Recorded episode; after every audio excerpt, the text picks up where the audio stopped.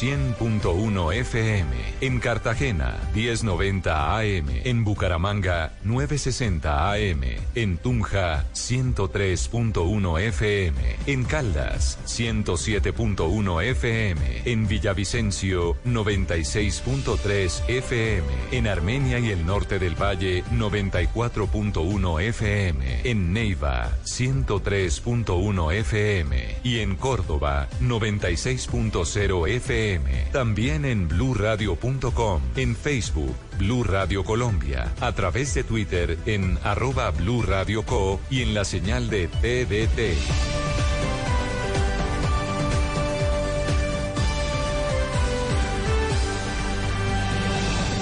Blue Radio, la nueva alternativa.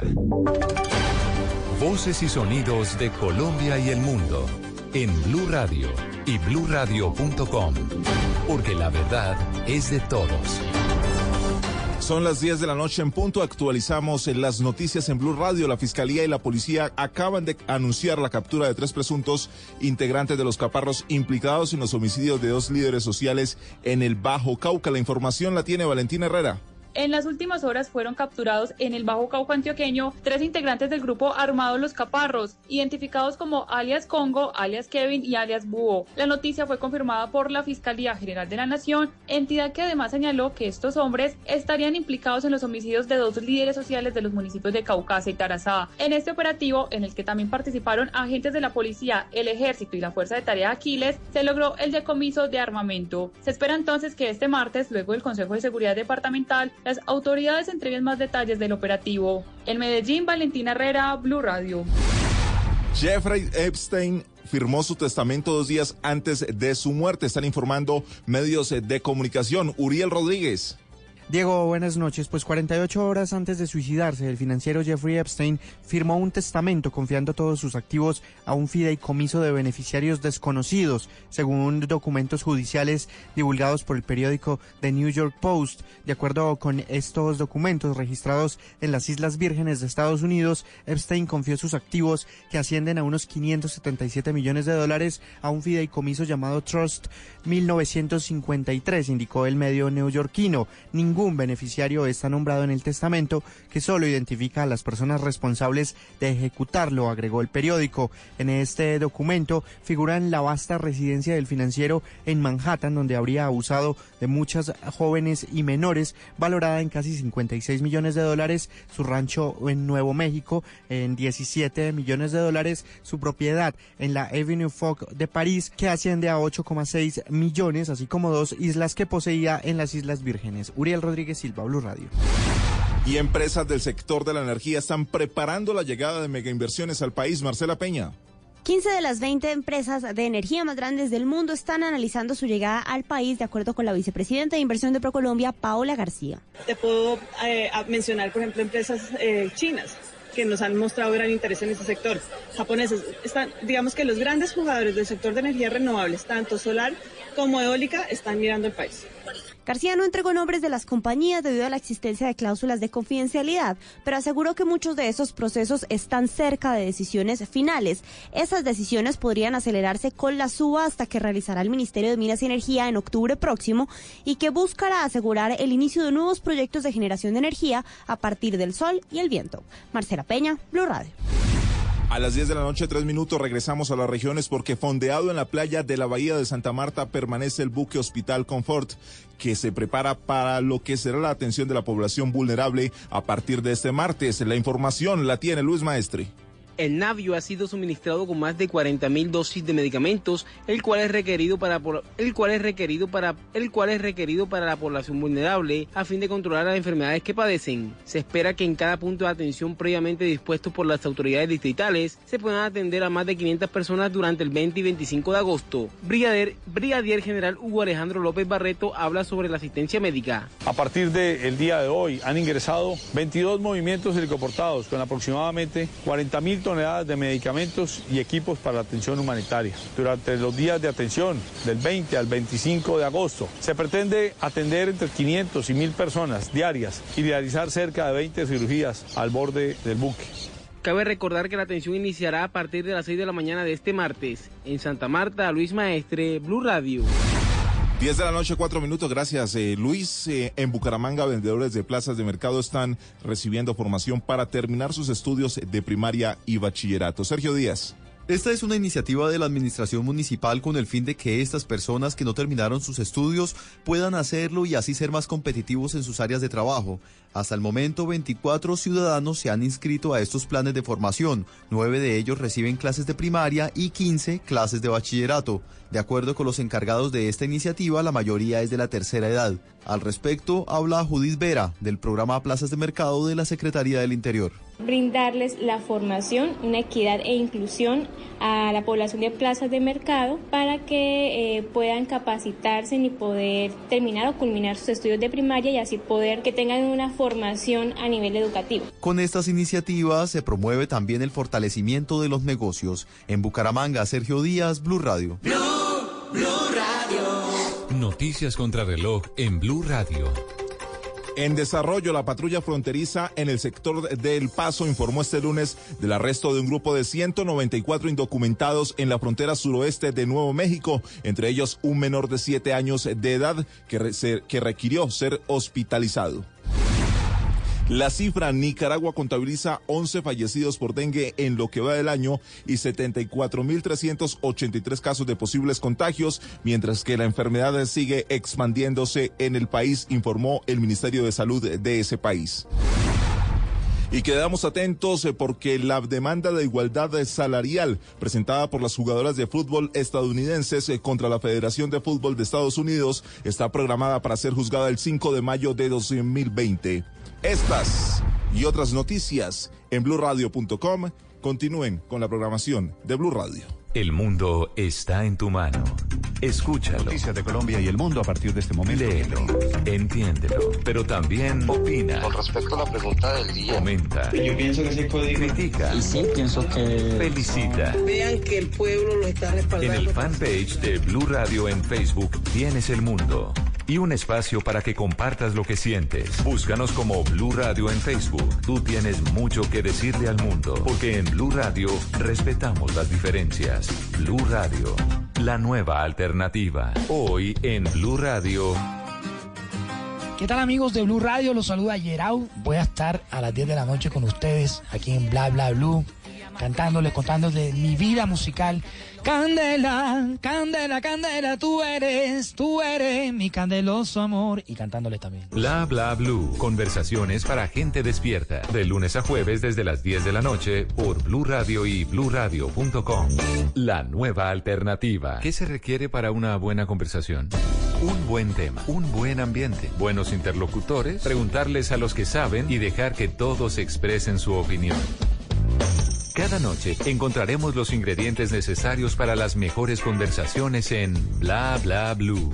La manera ideal de terminar el día y comenzar uno nuevo. Aquí comienza Bla Bla Blue. Conversaciones para gente despierta.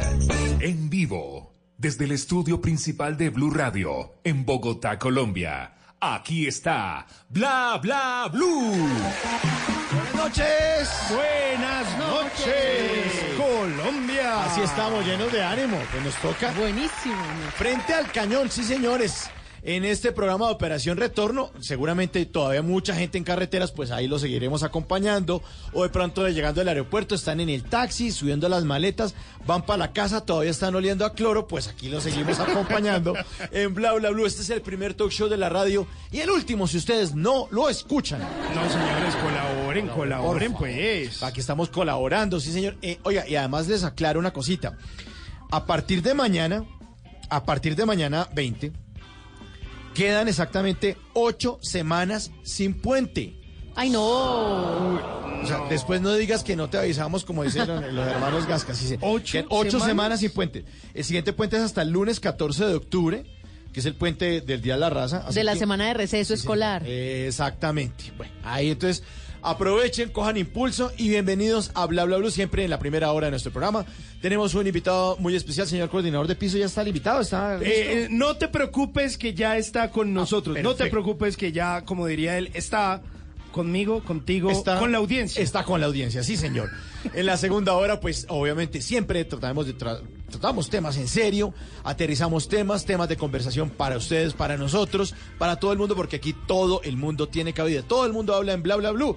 Incluso usted, amigo oyente, en el 316-692-5274, después de las 12 de la noche, seguiremos, seguiremos hasta la 1 de la mañana. Ustedes pueden seguir llamando, comunicándose, mandando mensajes de texto, mensajes de voz, porque aquí todos hablamos. Pero esta, como todas las noches aquí frente al cañón, siempre, siempre está la hermosísima Tata Solarte. Y que me encanta estar el lunes festivo.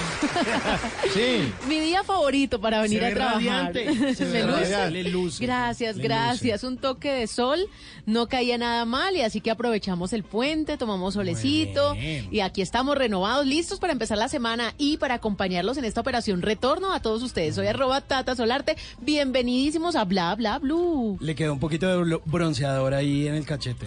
¿En serio? Sí, Pero si bien. hace rato me va limpiar. Señor Simón Hernández, buenas noches. Hombre. Muy bien, muy bien. eh, por fortuna, muy feliz de estar iniciando o finalizando esta semana, o bueno, no sé cómo se le pueda llamar a esto, pero el tal es que estoy complacido de estar aquí junto a nuestra amable audiencia. Saludo para la gente linda, para la gente bella que nos escucha en Bogotá, en Medellín, en Cali, en Barranquilla, en Neiva, en Boyacá, en Pereira, en Cúcuta, en Montería, en Cartagena, en Armenia, Norte del Valle, en Bucaramanga, en Santa Marta, en Girardot, en Ocaña, y Norte de Santander, en mi querida, en mi Manizales del Alma y en todo el mundo que nos escuchan a través de www blurradio.com Ahí nos escuchan en muchas ciudades en el mundo. Nos están escuchando desde Boston, nos escuchan en Nueva Jersey, muchísima audiencia de Bla Bla Blue allá, gente en Nueva York, gente en Miami, eh, también nos escuchan en Argentina. Pero, pero, venga, venga, venga. Ah, Yo le voy a hacer una pregunta. Señor. La vida que le hice esta, esta mañana. ¿Usted en serio se bañó o, o venimos derecho desde... ¿Lo dice por las chanclas? Sí, porque por las chancletas. ¿Lo dice por la bermuda? O, o vamos a esperar hasta mañana lo que viene siendo el agüite del jabón. Eh, pues la verdad es que, mire, mi religión me prohíbe bañarme en los festivos. Payaso. Diego Garibello es el productor de este programa. El Diego, la producción, la mano de Dios aquí en la radio. Eh, Rafa Arcila en el Control Master. Mi nombre es Mauricio Quintero. Le damos la bienvenida al señor Gerau.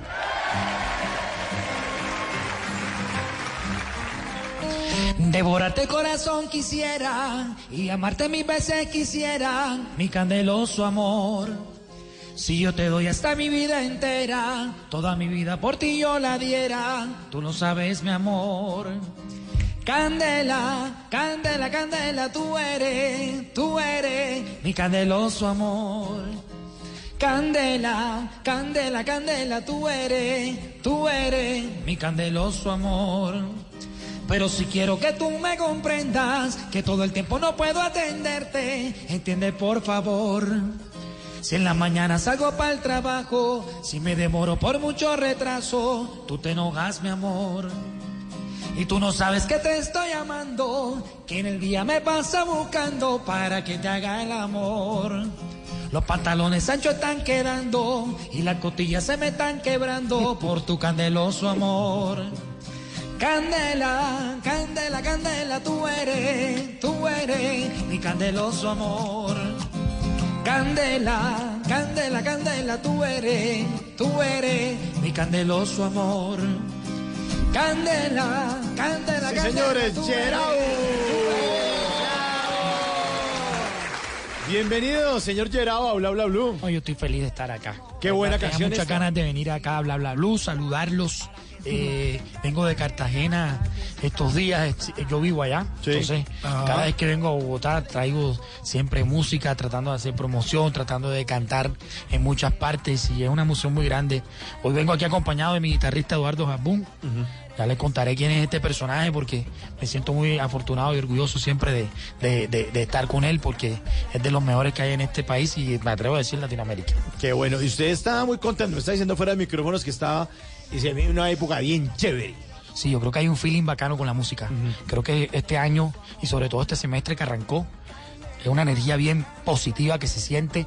Creo que viene una ola bien fuerte de, de lo que nosotros estábamos esperando hace rato. Eh, digo nosotros los que hacemos eh, nuestro tipo de música, que es música caribe, música latina, música tropipop, como se llama aquí en Colombia. Y creo que, que es un momento que hay que aprovechar y arrancar con toda.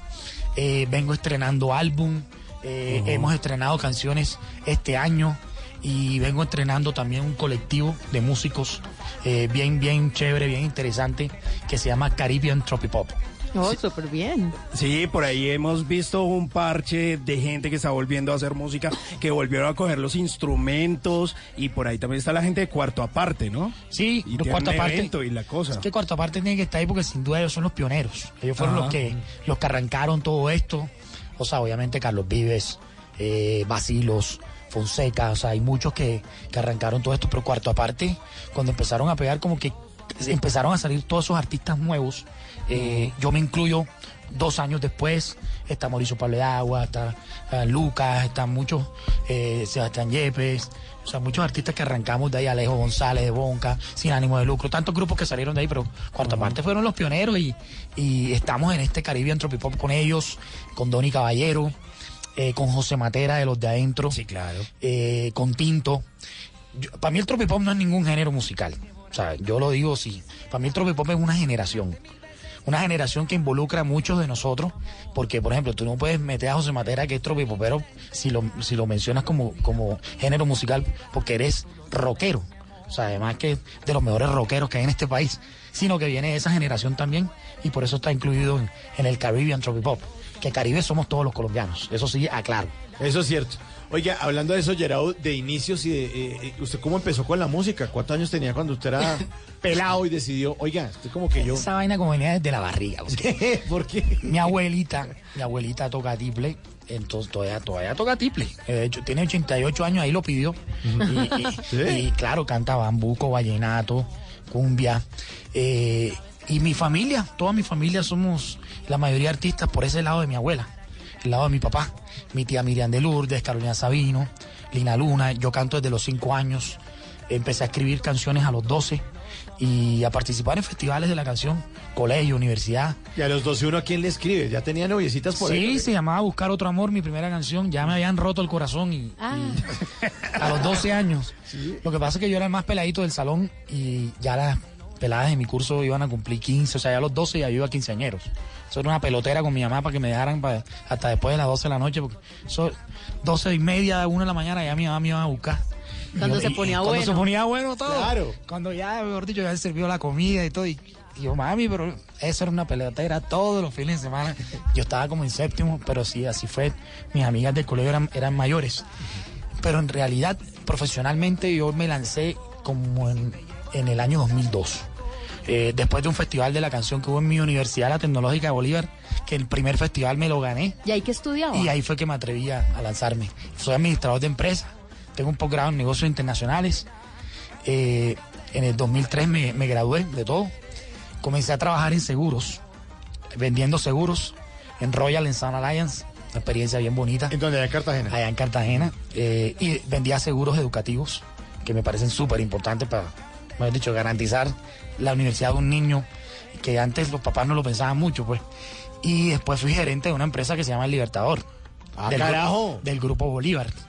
Y Yo usted repartía tarjeta y toda la vaina. Todo, Mucho venía. gusto, O sea, ¿usted asesor. ¿a, a En Colombia- cambió la oficina? No, en Colombia éramos nueve gerentes, ocho mujeres y yo. Yo era afortunado. Eh, era una experiencia bien chévere. Ajá. Eh, tenía un jefe muy bacano, era el presidente, doctor eh, Santiago Rojas. Eh, Fernando Rojas, perdón. Fernando. ese es el médico. Era, sí, Santiago es el médico, era médico de mi mamá. Era médico de mi mamá en esa época. Y, y Fernando era mi jefe y él también. Cuando yo la tercera vez que, la primera vez que yo le dije, eh, jefe, ¿será que puedo salir a un colegio a cantar? Que no sé qué. A mí me hace el favor y no me vuelva a llamar a pedirme esos permisos. Usted vaya cuando quiera. Ah, buenísimo. Ah, bueno. porque, yo también, porque yo también soy artista, me dijo. Y yo tengo un libro de poemas y me gustaría que usted lo vea, a ver si le puede sacar música. Y cuando yo lancé mi primer álbum, él me compró muchísimos discos, me acuerdo como, como 30, 40 discos para toda su familia. Decía, qué bonito detalle. Claro, a la tercera llamada ya no le pedía permiso, sino que le, doctor Rojas, yo voy a pasar la, la carta de renuncia. Mi vida es la música, yo amo la música. Sí, me gusta estar en la oficina y, y he aprendido bastante y aplico mis Y conocimientos. en la oficina cantaba también. Sí, todo el mundo sabía ya que. Entonces, y me lleva, me invitaban. Eh, Eso sí, antes en la, en la junta, eh, eh, eso era como un desayuno. A las seis y media de la mañana me ponían a cantar. A las seis y media de la mañana. No, pero Eh, abusaban un poquito, ¿no? Yo creo que tú fuiste conmigo. Eduardo fue conmigo una de las mañanas, yo no sé. pero- ¿Guitarrista? Sí. Ya, bueno, y que Eduardo lleva conmigo más o menos 16 años, 17 Ah, años. No, pues claro. Entonces, era una época muy chévere, pero yo creo que la música le ganó. Ya yo, a mí, imagínate, en esa época a mí me llamaban de, la- de las discotecas para que fuera a cantar y de las emisoras. Y yo decía, no, no, no, no, no, me deja poner esa canción en la emisora porque después me, me meto en problemas en mi casa con mi mamá. O sea, yo decía que no. Ya después fue, la cosa fue cambiando porque mi mamá me, me apoyó. Ya. Mi mamá que en paz descanse, porque cuando, e, y ella fue mi motor en la carrera. O sea, cuando yo arranqué, ella se salía de la oficina. Me acuerdo que la oficina de ella quedaba en el edificio al frente. Eso era en el centro, allá en Cartagena, ahí en la, en la avenida Venezuela. Y entonces nos veíamos a veces en la hora de- de- del almuerzo y salíamos para la casa y yo le iba contando todo hasta que ella tomó la decisión y me ayudó. Me dijo, cuenta conmigo, mijito. Y me acompañaba a los colegios a cantar. Ella se salía a la oficina, llevaba una cámara y me grababa.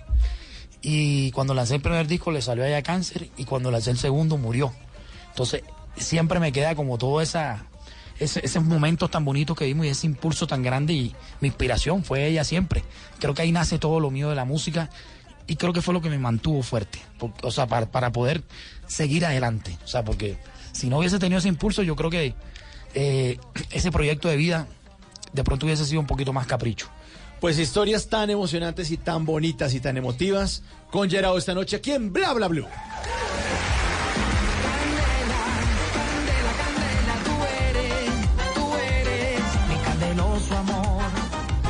Y ahora en Bla Bla Blue venimos a robar.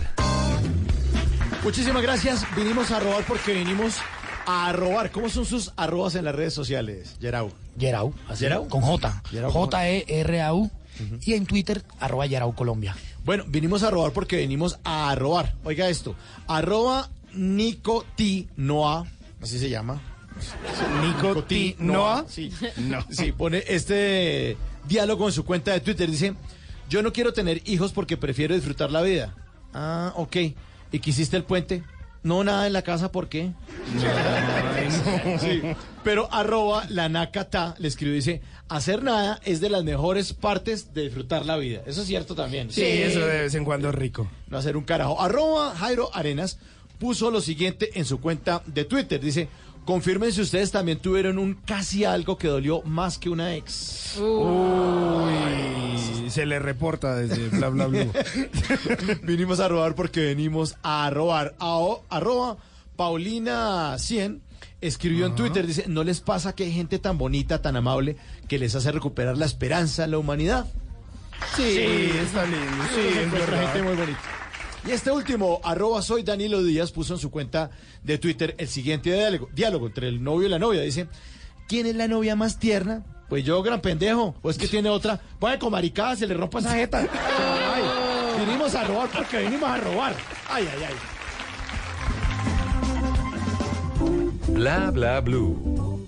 Conversaciones para gente despierta.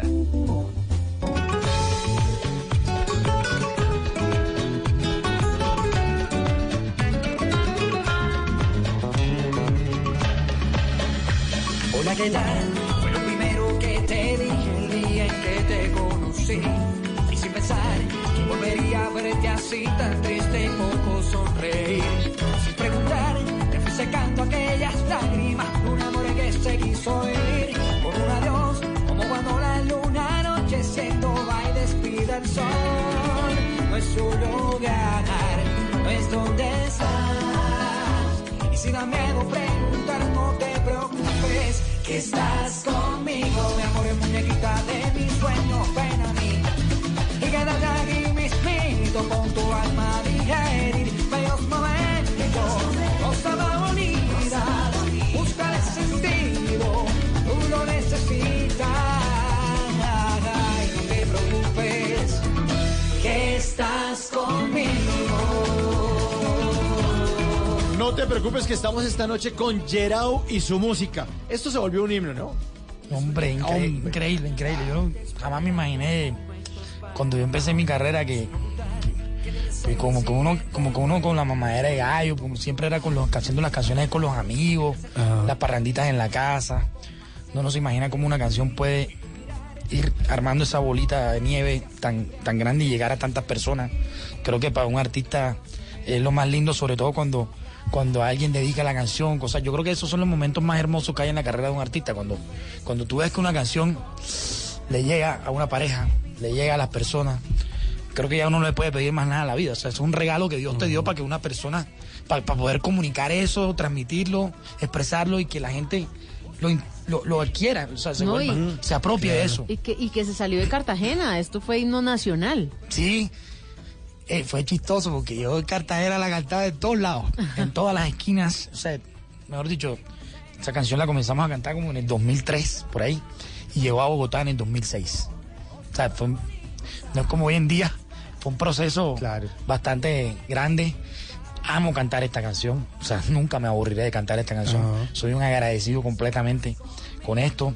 Eh, es una canción que rompió muchos paradigmas porque es una canción flamenco que le incluye merengue, que le incluye unas percusiones dominicanas, unas percusiones brasileras. O sea, fue una fusión bien bonita, atrevida, pero fue lo que sentimos. O sea, fue lo que, lo que nosotros. Yo tra- yo cuando llegué a Bogotá y vine, vine a grabar con los productores acá, traía mucha influencia de música española. O sea, porque esa, la forma de componer sin uno estar escuchando todo, to- eh, artistas españoles, sino que simplemente la, la naturalidad con la que nosotros nacemos allá es lo, lo lleva a uno a eso, a tener estas influencias, influencias también de, de bolero, cubana, lo- entonces eso es lo, lo que lo que lo que traímos de Cartagena. Yo creo que a la gente le llamó la atención esa mezcla chévere. Sí, chévere. Y era una canción para poner a bailar.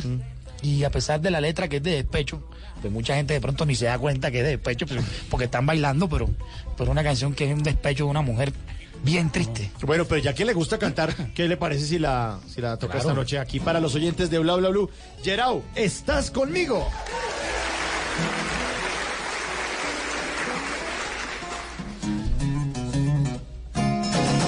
Hola, ¿qué tal? Fue lo primero que te dije el día en que te conocí. Y sin pensar que volvería a verte así tan triste y poco sonreír. Sin preguntar, te fui secando aquellas lágrimas de un amor que se quiso ir. Con un adiós, como cuando la luna anocheciendo va y despida el sol. No es su lugar, no es donde estás. Y si da miedo preguntar, no te preocupes, que estás conmigo, mi amor, muñequita de mi sueño, ven a mí. Y calla aquí mis pitos, pon tu alma a digerir bellos momentos, cosas más bonitas, búscale sentido, tú lo necesitas. Acá y no te preocupes, que estás conmigo. Hay cajas de dientes, cajas fuertes y hasta cajas de música. Pero ninguna como la cajita de Tata Solarte. En Bla Bla Blue, vamos a tirar caja. Vamos a tirar con Gerao, que está hoy de invitado en este regreso a casa, en este lunes festivo. Sí, sí, ¿Les le gusta, ¿no? Tirar caja. Bueno, ahí hay una cajita que es la cajita de bla bla blue y están los papelitos y la idea, Gerao, es que usted vaya sacando de a uno y nos vaya contando sobre cada una de esas cosas que dicen esos papelitos. Entonces, de una, a ver, el primero. Sin mirar, saca el papelito que dice Limón. limón. ¿Verdad que usted a todo le echa limón? Sí. Le he bajado, le he bajado, lo acepto, le he bajado, le- pero le echo limón a los frijoles, al espagueti. ¿A los No, frijoles? a los frijoles. Al espagueti. Eh, aquí me van a matar, pero también le echo al ajiaco. no, no sé, yo le echo de todo, limón a todo. ¿Y el médico le echó algo? Limón arregla todo, no, que eso es bueno también, Sí. que eso limpia de todo. ¿Y usted es de los que toma agüita en ayunas con limón caliente? ¿Agüita caliente con limón? No, en ayuna, no, en la noche. En la noche. ¿En la noche? ¿Antes de dormir? Sí, cuando me siento. No, no, no, cuando me Con siento. el mal, roncito. Cuando me siento. Con el roncito. No, tampoco. Con el guarito. con- Ah, bueno. Pero sí, a veces, a veces, pero en la noche, cuando estoy así, con agüita caliente, sabroso. Eso Pero sí. luego no dicen que el limón es dañino, pues, o sea, los ácidos, que uno no debe comer ácidos de noche, ni naranja, ni mandarina, ni limón. No, yo sí. Esa vaina, como dice usted en la costa, ¿eso aquí no pegó? ¿Eso aquí si no le pegó? pone limón al No, esa vaina, cuando uno se siente mal, imagínate, uno agüita con jengibre, le echa limón o, o miel de abeja, también le echa limón. o sea, eso, no sé, pueden ser de pronto eh, cositas que tenemos ahí que nos cuentan, pero es como el, como, el- como el tema del, del- de- del agua fría. A mí, a mí el agua fría, la verdad, me encanta. y, y puede que yo vaya a cantar, en, tenga un concierto y, y yo en los camerinos, esté en el camerino y yo tomo agua fría, a mí, a mí al revés, a mí me relaja, me relaja la garganta. O sea, son, eso yo creo que depende de cada organismo. ¿Pero agua fría para tomar o para bañarse? ¿De cuál No, señor, hablando? para tomar, para bañarme no. Ah, bueno, yo sí No, señor, No, no, no, para bañarme no. Contundente. No, yo tenía un manager arete. eh, Sí, claro, Arete. Carlitos Que ahora está con Arrota, piso 21. Que está con piso 21. Sí. Y Aretico siempre me decía, pero bañate con agua fría. No. Báñese con agua. Y yo, tú estás loco. Cuatro de la mañana salí para el aeropuerto. No, ni mi loco. hermano. Sí. No, señor. Si no, hay, agua- si no hay agua fría, me meto ahí en el lavamanos y yo no sé, me echo agua en la, en la cabeza, sí, Sí, pero chao. sin que me pegue mucho en el cuerpo. Pero no aguanta. Aquí en Bogotá, con ese frío, no. No. Calentador, uff, total. Bueno, siguiente papelito. Entonces agua caliente y limón. Sí, porque es que me imagínate la cabeza. después. PlayStation. A ver. Ah, FIFA. ¿Sí? Claro, sí, claro, claro. Mira, yo tengo una anécdota jugando Play. Estábamos en Medellín una vez en un concierto con Dragón y Caballero. Y yo tenía muchos primos en esa época allá en Medallo porque iban a estudiar allá en la universidad. Y le dije, bueno, venga, mi primo se llevó el Play para la habitación de nosotros en el hotel. Y estábamos, bueno, Donny se fue a parrandear y, y- y Dragón se quedó con nosotros jugando Play. Entonces el torneo tenía una regla, ninguno se podía dormir. El que se durmiera lo clavábamos. Y éramos como seis ahí. Al día siguiente me acuerdo que teníamos un compromiso, como a las 10 de la mañana. Y te cuento que el torneo se acabó a las 2 de la tarde. No. Empezó como a las 6 de la tarde y se acabó a las 2 de la tarde el día siguiente. ¿Y quién ganó? Mira la birria. No, ganó un primo de nosotros, pero, pero, pero y que eso Uy, fue lo peor. Yo no está amanecida tras de nada. Y, y, y Dragón, Dragón y yo así, muriéndonos. Gracias a Dios, el evento que era a las 10, lo pudimos pasar como para las 5 o 6 de la tarde, pero nosotros sin dormir, imagínate. Y todo por culpa de la birria, enganchados ahí en el PlayStation, jugando fútbol, jugando fútbol. Pero eso, eso es una de las anécdotas más bravas porque, mira, todo lo ¿Cuántas loco. horas? Imagínese, todo lo loco que se vuelve uno ahí. Casi 24 No, y horas. es que le dicen a uno. de Comimos, novia y- desayunamos y almorzamos jugando Play. Uno no cree. Pero es que el, el- el- el torneo tenía que acabarse. Si no se acababa, ninguno se podía parar. ¿Y, y se ha repetido? Y el que medio se durmiera. No, eso, eso lo hemos hecho mucho. Bueno, eso lo he hecho yo con Play y con Dominó. Ah, no. pues, Esos son los dos, los dos deportes que digo yo. los dos deportes que hemos practicado así amanecido. Sí, los únicos. Y el último papelito. Fútbol. Bueno, no sabíamos esa faceta suya, Gerau. Además de músico, usted también jaló al deporte y empezó también con un buen reconocimiento. No, a mí el fútbol y la música puede ser lo mismo. Puede ser lo mismo. Creo que el fútbol es muy lindo. Fútbol fue cuando, hemos dicho, cuando yo crecí, hice tantos amigos con fútbol. Me recorrí toda mi ciudad, me recorrí toda la costa. Eh, fui goleador de la liga allá en Bolívar. Fui selección Bolívar. Eso me permitió jugar torneo nacional también. Eh, quise ser profesional, pero cuando vine a- acá a estudiar a la universidad en Bogotá, tenía yo como 16, 16 años, me desvié un poquito de la disciplina y entonces por eso no, no, Sí. pude, ser- no pude continuar con ¿Y de qué jugaba? ¿De qué posición? centro delantero, puntero izquierdo y cuando jugué en la selección jugaba de 10. ¿Y su ídolo cuál era? Eh, me gustaba mucho. No, mi, mi ídolo siempre ha sido Carlos Valderrama, el pibe. Eh, pero a mí siempre me gustó cómo jugaba Batistuta, cómo jugaba Romario. Eh, son unos fenómenos. Después Ronaldo el Gordo y ahora mismo Leonel Messi. Y de Junior de Barranquilla, que, que es el equipo que yo soy hincha porque en Cartagena no existía fútbol en esa época. Eh, siempre, nosotros siempre fuimos de béisbol que soy de los cachorros de Chicago, que ahí está Quintana, por cierto. Pero el fútbol siempre valenciano. Valenciano, creo que es el goleador más bárbaro que he visto yo aquí en Colombia y, y, y siempre pues en esa época lo, lo seguía, iba mucho al estadio. Eh, después para mí fue un sueño conocerlos a todos. Con el pibe nos fuimos para Australia de gira, con los de adentro. Y, y fue muy bonito hace seis años. Pero como así, el pibe... Hicimos una gira de tres conciertos y allá los empresarios hicieron un partido de fútbol. Entonces nos invitaban a nosotros también a jugar una selección Colombia contra una selección de Australia, de, la, de la edad de, la- de la- de los amigos de pibe. Y fue, eh, yo creo que a- ayer hablaba con José Matera de los de adentro, hablaba con él de eso que creo que es el viaje más bacano que hemos hecho nosotros en toda la carrera. Tener la oportunidad de ir allá, de cantarle a un público de mucha gente que nunca ha venido a Colombia otra vez. O sea, que llevan 15 años, 10 años y nos veían a nosotros cantar canciones colombianas y lloraban. Y te puedes imaginar lo que pasó cuando vieron al pibe. No, no, locura. Una locura, se le querían tirar encima. Después jugamos el partido de fútbol en Melbourne, en un estadio. Hubo transmisión en televisión. Metió un gol. ¿Usted metió un gol? Y adivina quién hizo el pase que te puedo decir que es modestia aparte y el orgullo y, y lo mejor que me ha pasado. Pase del pibe de derrama, gol de Gerardo en el estadio. Y, para que nos crean, ahí está en YouTube. ¿Sí? Ahí está. ¿Cómo lo busco? Eh, Gerardo en Australia. Y ahí sale enseguida, salen los conciertos y sale parte, partes del partido de fútbol. ¿Y el Fue gol? una experiencia bonita. Y yo dije, no, Dios mío, tú sí eres lindo conmigo. O sea, voy a hacer, voy al otro lado del universo, del mundo, de Australia, a cantar. Y además jugamos un partido de fútbol y me hace un pase el pibe para yo meter un gol. No, Sí, lo máximo, No, ya. yo dije, Diosito, tú, tú estás muy regalado conmigo, de verdad que fue muy chévere, fue muy chévere. Y no, el fútbol, ya, para mí es todo. Y en mi casa se respira fútbol. Bueno, volvemos a la música, Gerau. Dale. ¿Listo? Me quedo solito. Gerau en Bla Bla Blue.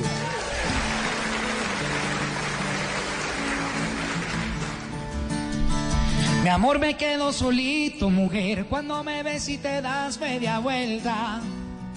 Y sufro poco a poquito también, no te decides, no encuentro respuesta. Mi amor me quedo solito, mujer, cuando me ves y te das media vuelta. Y sufro poco a poquito también, no te decides, no encuentro respuesta. Hay una mañana que me gusta de ti, yo no puedo negarle a mis ojos. Estuve un tiempo en otra dirección, pero tú eres mi vida y mi todo. ¿Y qué hago más para quererte, para adorarte toda la vida? ¿Y qué hago más? El suplicarte, le ruego al tiempo que cure esta herida. Mi amor me quedo solito, mujer, cuando me ves y te das media vuelta. Y sufro poco a poquito también, no te decides, no encuentro respuesta. Mi amor me quedo solito, mujer, cuando me ves y te das media vuelta. Y sufro poco a poquito también, no te decides, no encuentro respuesta.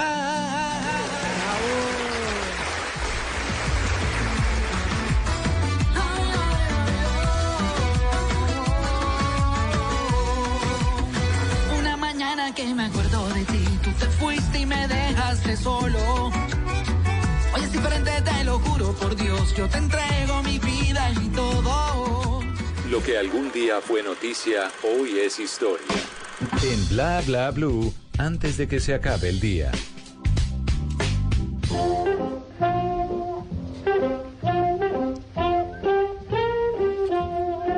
Antes de que se acabe el día, vale la pena recordar que un día como hoy, pero del año 1945, nació Sandro de América. Su verdadero nombre es Roberto Sánchez. Al comenzar la escuela secundaria en 1958, lo expulsaron en primer año, o sí, sexto bachillerato.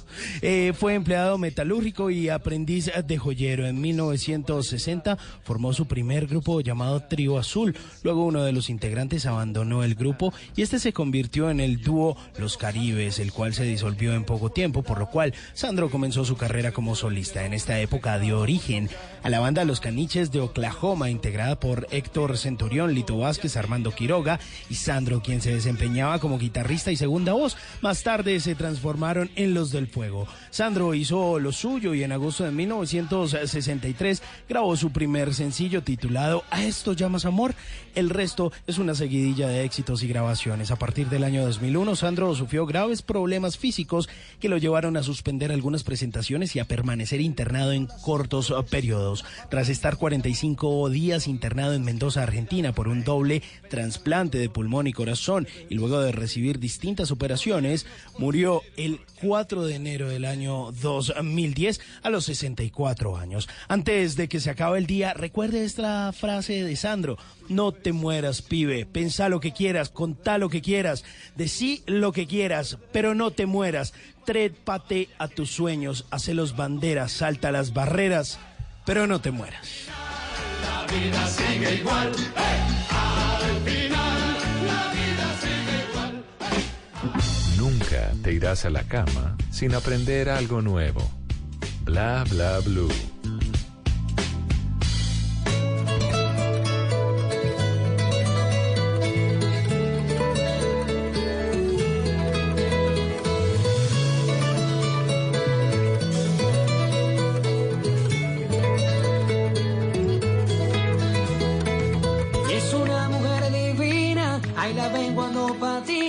Como saben que es costeña, con su cola todos sueñan. Y no sabe lo difícil que desearla entre mis brazos. Y no sabe lo terrible que a ninguno le hace caso. Oh, pero ya llegó el momento de confesarlo. Hoy estoy dispuesto a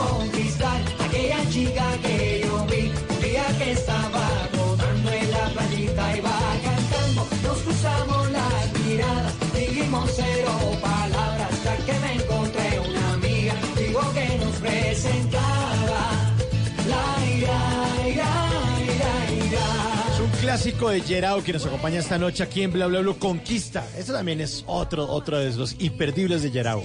No, yo creo que esa canción. Exitazo. Sí, esa canción eh, la escribí a los 12 años. Es una canción que, que si escuchas la letra es un niño que está escribiendo. Es una mujer divina y la ven cuando patina, como saben que es costeña, con su cola todos sueñan. O sea, es un niño. Hoy estoy dispuesto a conquistar a aquella chica que yo vi un día que estaba trotando en la playita y iba cantando. O sea, ese, ver, escuchar esa canción tantos años después, eh, el dudar de lanzarla, porque porque yo cuando estaba grabando el disco dije, bueno, ¿para qué voy a meter esa canción si esa canción la escribí yo cuando era niño? Mejor meto canciones de ahora. Esa cosa, esa cosita que te entra a ti en el corazón, ese dilema, tú dices, pero tú a la final tú dices, no, es que esta es una canción eh, muy sencilla, muy digerible eh, y, y el corito es muy pegajoso y tengo que grabarla. Y me llevé mucha sorpresa, gracias a Dios. Y sin duda es la canción más popular de mi carrera, la que más visitas tiene en YouTube, eh, la que más han descargado y la que más me piden en los conciertos. ¿A usted le ha tocado concierto con pedida de matrimonio? Sí. Eh, creo que por ahí en YouTube está también una- el- cuando lancé el segundo álbum en Quito, en un casino. Y me cogieron así a quemarropa. Entró el novio, me dijo, allá al camerino, mi hermano, hay una canción eh, que la vas a lanzar hoy. Ya, ya el tipo la tenía. Ah, bueno. Pero esa canción eh, se la quiero dedicar a mi esposa, eh, a mi futura esposa. Es más, le voy a pedir la mano aquí en el concierto tuyo. Y yo, ¿qué? Pero esto es un showcase, esto es un showcase para los medios y unos invitados. Y yo, dale, mi hermano, pila, en la quinta canción voy para esa. Y, y así fue, fue un momento muy bonito. Es una canción que se llama Fácil de Amar, de mis preferidas. El segundo álbum para mí es mi consentido. Eh, no se escuchó tanto como el primero, pero, pero adoro ese álbum por las canciones que hubo ahí, muy románticas, eh, musicalmente espectaculares. Fue una grabación muy, muy chévere, muy bonita y, y un disco que queda mucho para el recuerdo. Y en ese mismo álbum hay canciones como Volver a Sonreír y que con esa pues eh, nos ganamos el premio Psycho como mejor composición del año, mejor composición pop del año.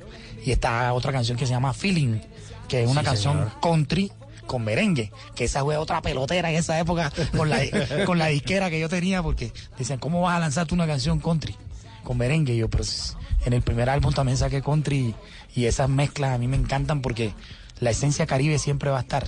Y nosotros con Toño Castillo, mi productor, nos encontramos esa mezcla y, fue la que funcionó y, y esa bonita historia de ese álbum, lanzando ese álbum en Ecuador, fue algo muy especial para mí. Aquella chica que yo vi, el día que estaba rodando en la playita iba cantando, nos cruzamos las miradas, dijimos cero palabras, hasta que me encontré una amiga, dijo que nos presentaba, la ira, ira, ira, ira. Porque cada milla es un mordisco nuevo. En Bla Bla Blue, el Tripa Advisor. Bueno, Gerau, vamos a hacer una cosa. Resulta que aquí en Bla Bla Blue tenemos una aplicación que tiene una imitación, una imitación por ahí que seguramente usted ha escuchado que se llama Trip Advisor. Pero no, aquí se llama Tripa Advisor. Miércoles. Eso es fácil, eso es sencillo. Resulta que a cada lugar nuevo al que uno viaja, y usted sí que ha viajado, eh, pues uno le echa algo nuevo a la tripa.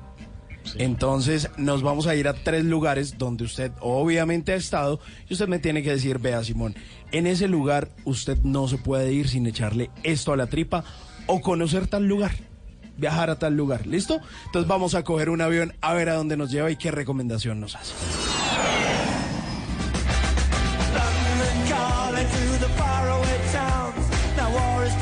Llegamos a Inglaterra, a Londres, y que hay que visitar, que hay que comer. Que hay que visitar y comer. Eh, que comí yo allá. Fui el año pasado. Ajá. Tuve la fortuna de, de hacer una escala el año pasado allá. Y me quedé todo el día dando vueltas solo. No me acuerdo si comí. ¿Y qué visitó? ¿Qué visitó? Eh, bueno, me fui para toda esa zona de Buckingham Sí. y después de Palacio. Y después me monté en, en, en- en bucecito De dos pisos. de dos pisos. Iba yo solo allá, delicioso, con el sol a toda. Eh, En pleno verano. Sí, no, y el- el- alrededor del Támesis fue- fuimos da- dando muchas vueltas y pues la verdad no, lo, lo que te puedo recomendar a los ingleses, yo estudié en colegio británico. Ok.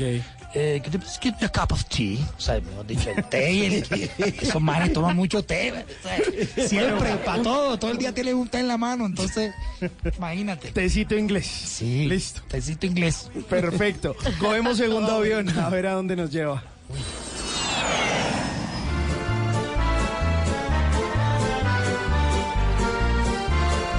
Y aterrizamos en, en Rusia. Ey, ¿y en Rusia qué? Que hay que echarle la tripa, que hay que visitar, que hay que comer. ¿Qué se llama esa sopa? Una sopa a base de remolacha. Ah, la sopa roja. Sí, se me olvida en este momento, se me pasa en este momento el nombre, pero en Rusia hay que comer la sopa a base de remolacha. Y que hay que visitar en Creo Rusia. que todos los días comíamos eso. Uy, hay una ciudad que se llama Kazán. No es algo que se llama Borch. Borch. Borsk, Borsk, esa, Borsk, Borsk, Borsk, creo que es esa, sí. Borsch. Borsk. Eh, a mí me encantó en Rusia Kazán. Kazán me parece una ciudad espectacular que tiene tanto cultura oriental como occidental. Eh, el, ese malecón que hay allá eh, es una cosa de, de- de loco. Yo nunca había visto tanto yate juntos. Eh, pues, es un barco impresionante. Un malecón que yo sueño que algún día hagan en Cartagena. Que Ey, porque llevamos mucho tiempo, como desde el año 91, por ahí están diciendo que ya están los planos, que ya está todo solito, que, que- pero Año 91. los, cartageneros, los cartageneros soñamos con que hay un malecón bien chévere. No, no como el de Kazán, pero por lo menos como el de como el de Río o el de Lima. O hay una ciudad muy bonita en Ecuador que se llama Manta, que también tiene... Ahí están los restaurantes alrededor de la playa. Eso. A mí Kazán me enloqueció. De hecho, tuve concierto allá, exactamente hace un año y pico en el Mundial. Y no, imagínate, de las experiencias más bonitas de mi vida.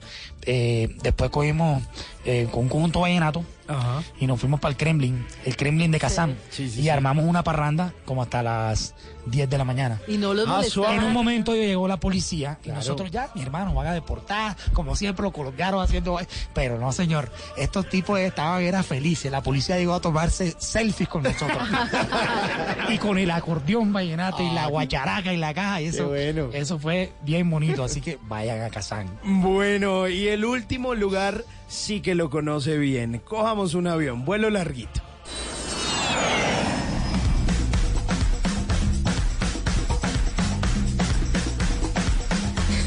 La fantástica Cartagena. Uy, imagínate. Mi tierrita hermosa. Eh, tengo el privilegio de vivir allá. Como dice mi abuela, un orgullo ser colombiano, pero un privilegio vivir en Cartagena. O sea, nacimos allá, recogemos todo eso. Todas las semanas voy al centro, me encanta ir al centro a caminar por ahí. Yo vivo a las afueras de la ciudad. Así que mi, mi- mi vida cartagenera es diferente, yo vivo en el campo. O sea, nadie se imagina, pues, yo me levanto y veo eh, vaquita, caballo, gallina, todo eso. Y voy una, todas las semanas voy al centro, así, mínimo una vez. Eh, hay un sitio bien chévere que se llama Pescadito. Eh, queda, por, queda en San Diego Ok. y es un restaurante pequeño, pero es como del for- de la forma de una, de una, como si estuvieras metido en una pecera. O sea, chévere, o sea, está, está decorado todo como si estuvieras metido en una, posera- en una pecera. Bueno, bonito, barato. Y se pegan unos, unos platos fusiones de arroz o de, o de pescado, de mariscos, bien chévere. Y ese es mi, Ese es mi recomendado. Listo. Buenas recomendaciones en este Tripa Advisor con Gerao. Feeling. No sé si Uy, estás pa. en casa o si por mi lado pasa, pero mira que estoy bien con una niña deliciosa. Tú con otro, yo por otra. No me empiezas como loca. Ese man no tiene el feeling que tú quieres, poca cosa. Ha pasado ya mil años, no te he visto, te he borrado de mi mente para siempre. No sé cómo habrás cambiado, no sé si ya nos cruzamos, pero necesito verte para que sepas con quién salgo, con quién ando, con quién vivo, para que entiendas un poquito lo que yo viví contigo. Entregarme a mi cuerpo para ti no es suficiente. Y ahora tienes un muñeco que utilizas cuando quieres. Eh, yo no sé si estás en casa o si por mi lado pasa, pero mira que estoy bien con una niña deliciosa. Oiga, sí, lo que usted había dicho. Esto es country. O sea, ¿cómo uno se, claro. ¿cómo uno se da cuenta uno que esto es country? Claro. Country y los violines que escuchan de fondo es de mi gran amigo maestro Alfredito de la Fe.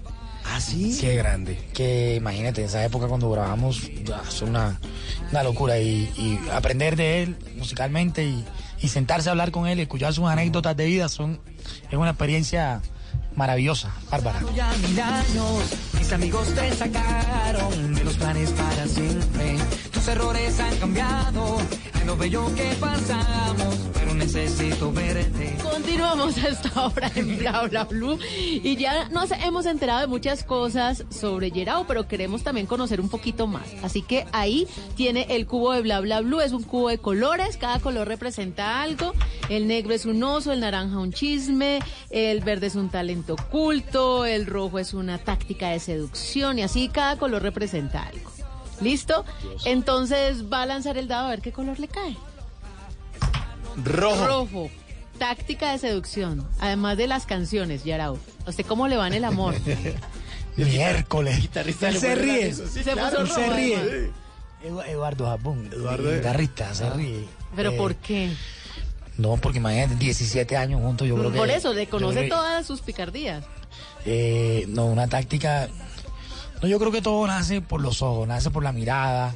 eh, también puede ser la indiferencia. Y también puede ser canciones. Ser, ser, ser, ser- cuando a ti te gusta alguien, pues tienes que luchar por esa persona. Eh, mi novia, mi actual novia, o sea, yo la conocí porque la vi un día en televisión. Y, y yo le, mandé, tomé un pantallazo al televisor y se lo mandé, le mandé la foto a una prima mía. Le dije, prima, ven acá, yo sé que tú la conoces porque ella está en este lugar, pa, pa, pa, pa, pa". salió en televisión en ese evento. Y ella, sí, espérate, bueno, pila, averígame si está soltera o cómo es la cosa. porque- y, y- y empieza esa, esa, esa, ya cuando empiezo a tratar de conseguir el número de ella, pues averiguar primero y después conseguir el número y, y conquistarla en red, o sea, conquistarla por WhatsApp o por Instagram es un cuento, o sea, es difícil. Ya después cuando te encuentras con esa persona, ya en vivo y en directo, o sea, es como que otro feeling, o sea, como, como- o, o- o te gusta o no te gusta, o, o aquí hay química, hay feeling, o hay- pero uno se da cuenta enseguida, o sea, uno necesita eh, eh, una hora para compartir con esa persona y darse cuenta enseguida de eso. Pienso que ser natural, uno no puede estar echando cuento. Yo creo que con lo que tú eres, eh, sea bueno, sea malo, que tú pienses, tú tienes que ser tú mismo. Creo que es lo más eh, eh, bonito de poder conocer a alguien y creo que es la manera de que de verdad puedes encontrar un clic con alguien. Entonces le funcionó el pantallazo. Me funcionó el pantallazo ese. ¿Cuánto llevan? Eh, cinco meses casi, ¿Y ya quién es su saliendo y ya cuatro de novio. ¿Ah? ¿Y quién es su novia? Ella se llama Catalina Jaramillo, Ah. es de acá de ya. Bogotá. Ya. Aparecieron las llaves. La cachaca y el costeño. Otro colorcito. A ver, a ver, a ver. Verde. Talento oculto. ¿Qué más? Además de jugar fútbol, de cantar, ¿qué más hace Gerard? Y bien hecho. Eh, bueno, a mí, me, a mí me, me gusta jugar tenis. Me gusta jugar tenis. Casi, casi nadie sabe, casi ninguno de mis amigos. Eh, se burlaban de mí hace como tres años, porque jugaba todos los días. Y yo tengo un horario muy especial para jugar. A mí, me- a mí me gusta hacer deporte a las 11 de la mañana, 11, 11 y media, hasta la 1 y media, 2 de la tarde. porque siento que ahí cojo resistencia. Siento que ahí me, con toda la, imagínate en Cartagena, a esa temperatura y haciendo ejercicio a esa hora, la gente dice que estoy loco. Pero yo comenzaba a hacer, a jugar tenis todos los días a esa hora, fuerte, y me invitaron a un campeonato ahí en el Club Cartagena. Y dije, bueno, a participar en cuarta categoría.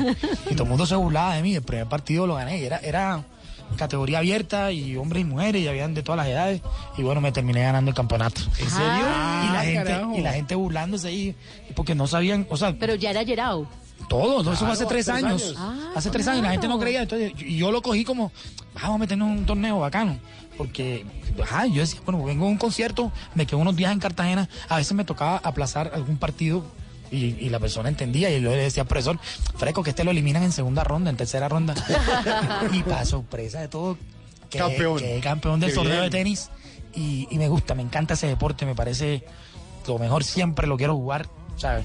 Y mi hija, quiero que mi hija juegue tenis, ella está chiquita, pero yo quiero ¿Cuánto que tiene ya tu hija? ya eh, va a cumplir tres años ahorita en noviembre y quiero que ella juegue tenis, ¿sabes? A mí me encanta ese deporte, me parece tan, tan, tan bonito y, y sobre todo eh, feliz y orgulloso con lo, con lo que hicieron Fara y Cabal ahorita, es histórico, o sea, es, es emocionante y, y, eh, me gusta, yo amo el fútbol, es mi deporte preferido, pero si tú me invitas a jugar, yo prefiero jugar tenis.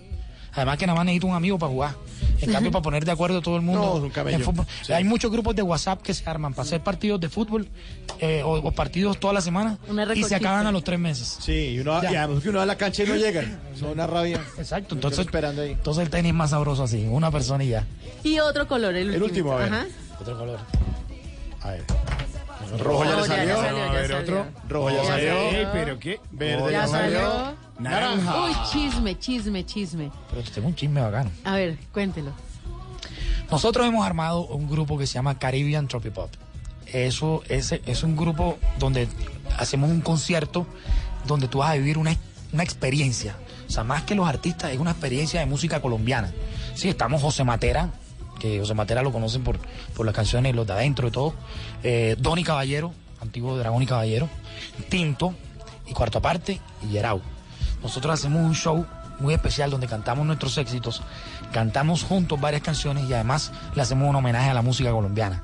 Mosaicos de Joe Arroyo, mosaicos de Diomedes Díaz, mosaicos de Caled Morales, mosaicos de Carlos Vives y obviamente de esas canciones tropipop que pegaron en esa época.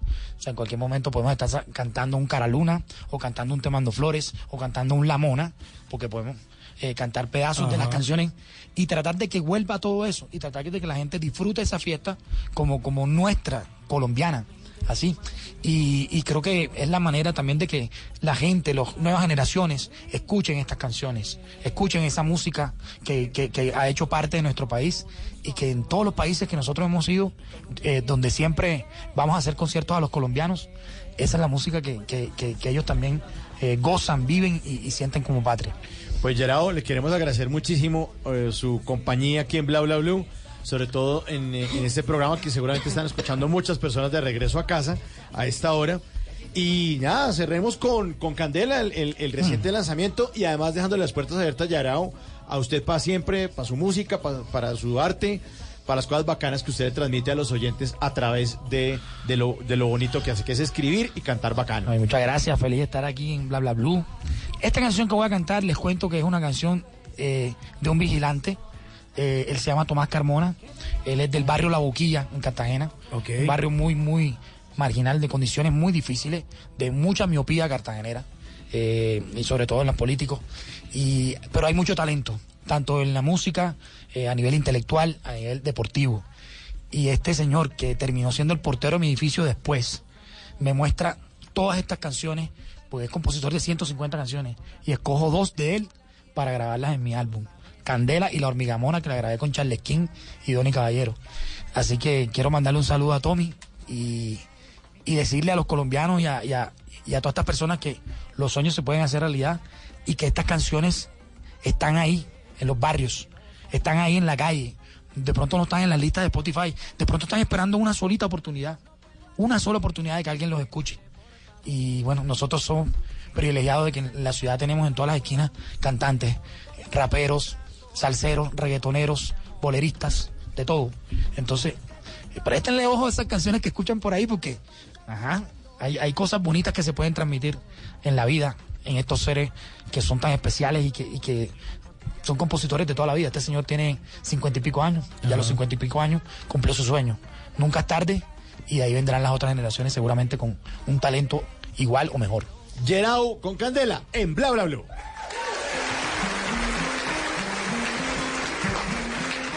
Devórate corazón quisiera y amarte mil veces quisiera, mi candeloso amor. Si yo te doy hasta mi vida entera, toda mi vida por ti yo la diera, tú lo sabes mi amor. Candela, candela, candela, tú eres, tú eres mi candeloso amor. Candela, candela, candela, tú eres, tú eres mi candeloso amor. Pero yo quiero que tú me comprendas que todo el tiempo no puedo atenderte. Entiende por favor. Si en la mañana salgo para el trabajo, si me demoro por mucho retraso, tú te enojas, mi amor. Y tú no sabes que te estoy amando, que en el día me pasa buscando para que te haga el amor. Los pantalones anchos están quedando y las costillas se me están quebrando por tu candeloso amor. Candela, candela, candela, tú eres, tú eres mi candeloso amor. Candela, candela, candela, tú eres, tú eres mi candeloso amor. Te voy a hacer un cóctel de gaiba, te voy a hacer un cóctel de gaiba y un cóctel de camarón. Después te doy un paseo en canoa, te llevaré al túnel del amor y el de la felicidad.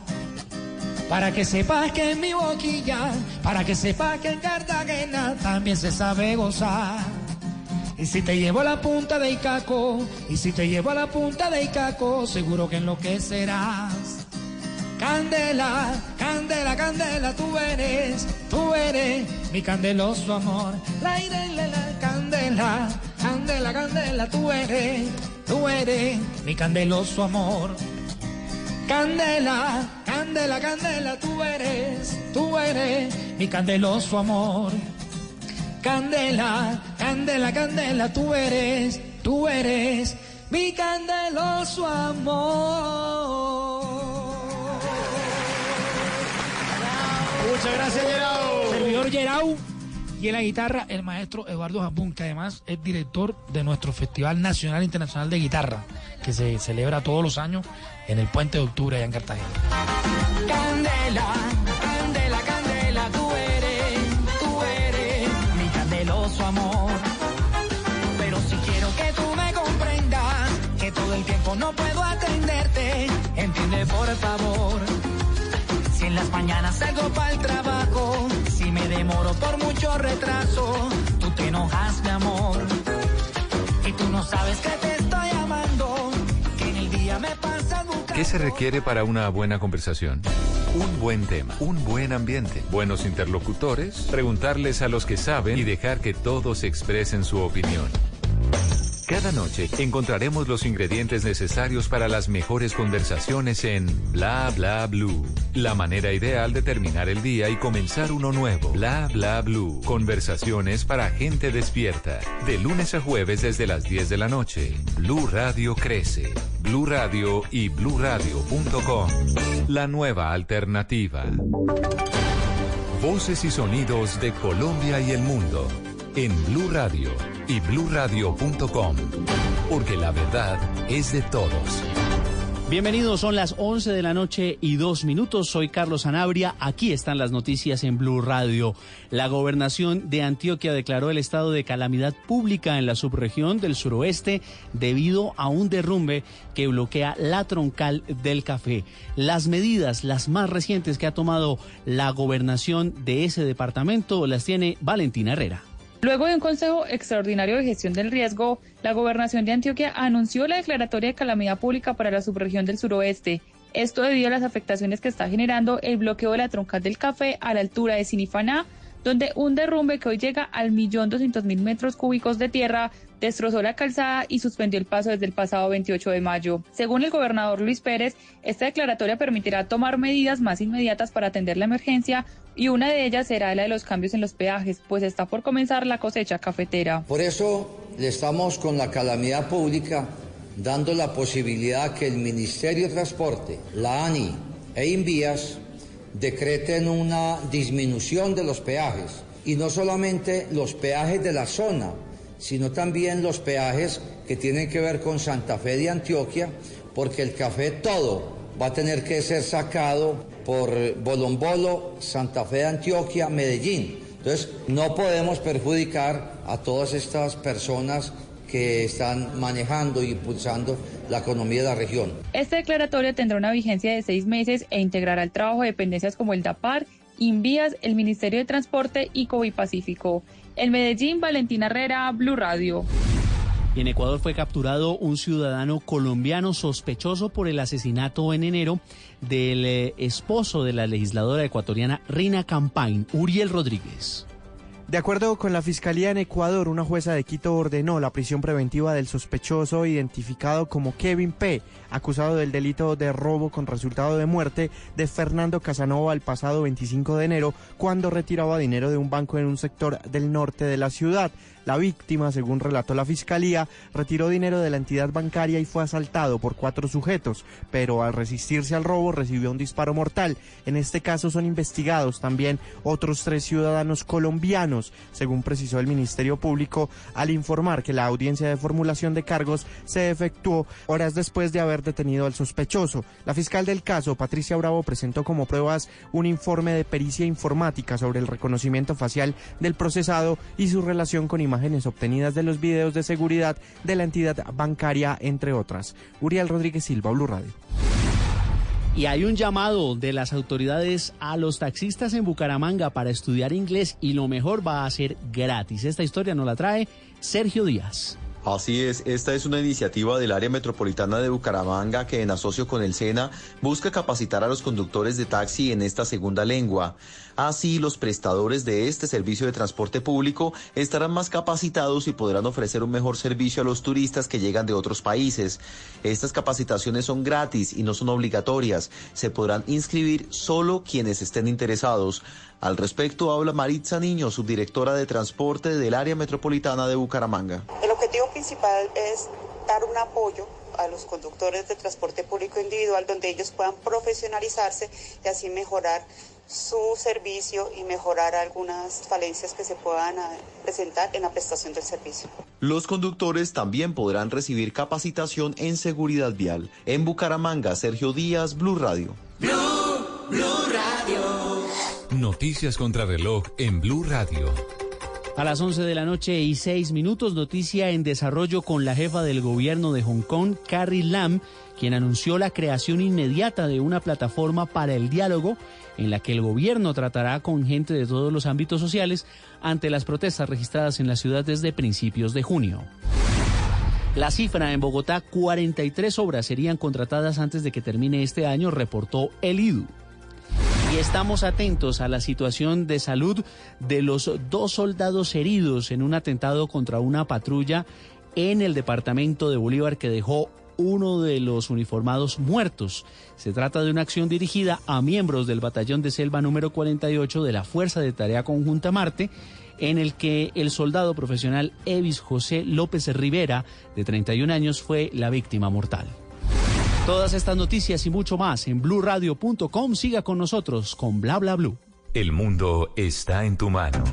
Escúchalo. Noticias de Colombia y el mundo a partir de este momento. Léelo, entiéndelo, pero también opina. Con respecto a la pregunta del día. Comenta. Yo pienso que ese código. Critica. Y sí, pienso que. Felicita. Vean que el pueblo lo está respaldando. En el fanpage de Blue Radio en Facebook tienes el mundo y un espacio para que compartas lo que sientes. Búscanos como Blue Radio en Facebook. Tú tienes mucho que decirle al mundo, porque en Blue Radio respetamos las diferencias. Blue Radio, la nueva alternativa. ¿Qué se requiere para una buena conversación? Un buen tema, un buen ambiente, buenos interlocutores, preguntarle a los que saben y dejar que todos expresen su opinión. Cada noche encontraremos los ingredientes necesarios para las mejores conversaciones en Bla Bla Blue. La manera ideal de terminar el día y comenzar uno nuevo. Bla Bla Blue. Conversaciones para gente despierta.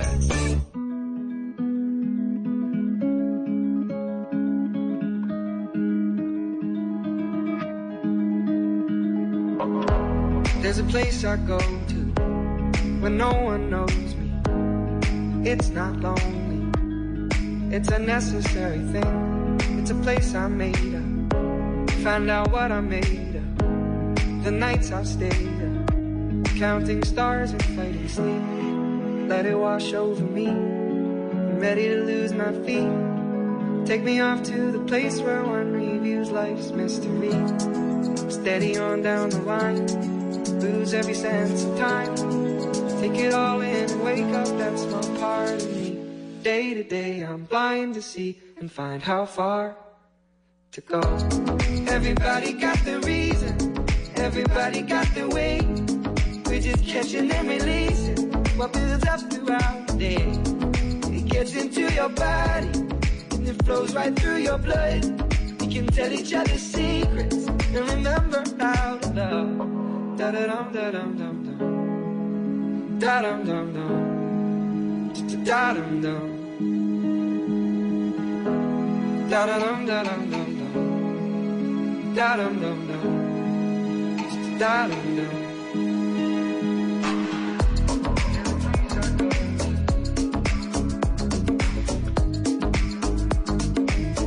Y arranca la segunda hora de Bla Bla Blue en esta versión del lunes festivo que hay mucha gente que nos está reportando sintonía que nos dice que están todavía en trancones, pero bueno, paciencia porque ¿cómo es el que quiere que aguanta tirones, el que quiere El que- marrones, marrones, marrones, marrones, marrones. aguanta tirones y bueno, e- esa es más o menos la idea. Sí, el, Yo- cha- el chapulín.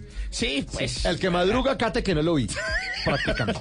Lo importante es que viene la gente en carretera con Sí. olor a cloro, Sí. eh, el niño mareado, por favor, eh, y la gente que además de eso ha comprado mamoncillos en carretera. Sí, y achiras para meterle mañana al desayuno. Sí, eh, Y el regalito que le traen a uno a la oficina. Vea, le traje. Sí. Le traen a chiras. Le traje del puente, le traje quesillo. Gracias por el quesillo. Bien. O manjar. O manjar blanco, sí, claro. Eso es un Y el clásico. pinchado que viene de la ayuna y le trae unos uh, chocolatinitas chiquitas. Y le dice, no, Ah, sí. Y pasa por todos los puestos No, repartiendo. pero, pero además, eh, eso es sospechoso, porque uno a veces dice como, ¿será que sí las trajo a Estados Unidos? No, las compró aquí en el aeropuerto. No, en un su- outlet todas baratas. O en un supermercado. Sí, esa chocolatina está como vieja, ¿no? Está, Sí, está como de Estados guardada. Unidos y es un chocolate ahí turco, todo raro. no sé dónde sale. Bueno, aquí los estamos acompañando entonces, seguimos. Recuerden que vamos hasta la una de la mañana. Esto es Bla Bla Blue, conversaciones para gente despierta. Y en esta segunda hora de Bla Bla también música. Arrancamos con buena música de Matt Simmons. Matt Simmons, esta canción que se llama Catch and Release. Y justamente, pues en esta segunda hora estamos como en un modo como más tranquilo. Sí, es que, es que ya era uno se iba como medio fiestando, ¿no? Sí, no, ya, o sea, como Calmado. que, venga, vamos a calmarnos. Vamos a calmarnos como la tortuga. A ver, como, sí, mejor dicho, como esta canción, que es como captura y relajación. Sí, vamos a cogerla suave, suave. una buena canción. Y justamente es una eh, linda tonada que dejó que este artista, Matt eh, Simmons, que nació en California por allá en el año de 1987 y muy temprano se trasladó a Brooklyn, Nueva York, eh, pues eh, nos relaje. La conocimos, de él empezamos a saber más o menos por allá en el año 2010, cuando hizo una gira por los Estados Unidos y algunos países europeos, pero realmente no era tan conocido. Y luego, pues eh, llegó en el año 2014 esta canción que estamos escuchando para que usted se relaje, para que la coja suave, porque vamos a estar hablando de un temita bien interesante en esta segunda hora.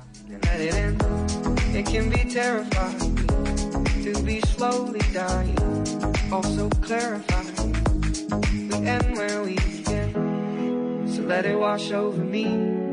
I'm ready to lose my feet. Take me off to the place where one reveals life's mystery. Steady on down the line, lose every sense of time. Take it all in and wake up that small part of me. Day to day, I'm blind to see and find how far to go.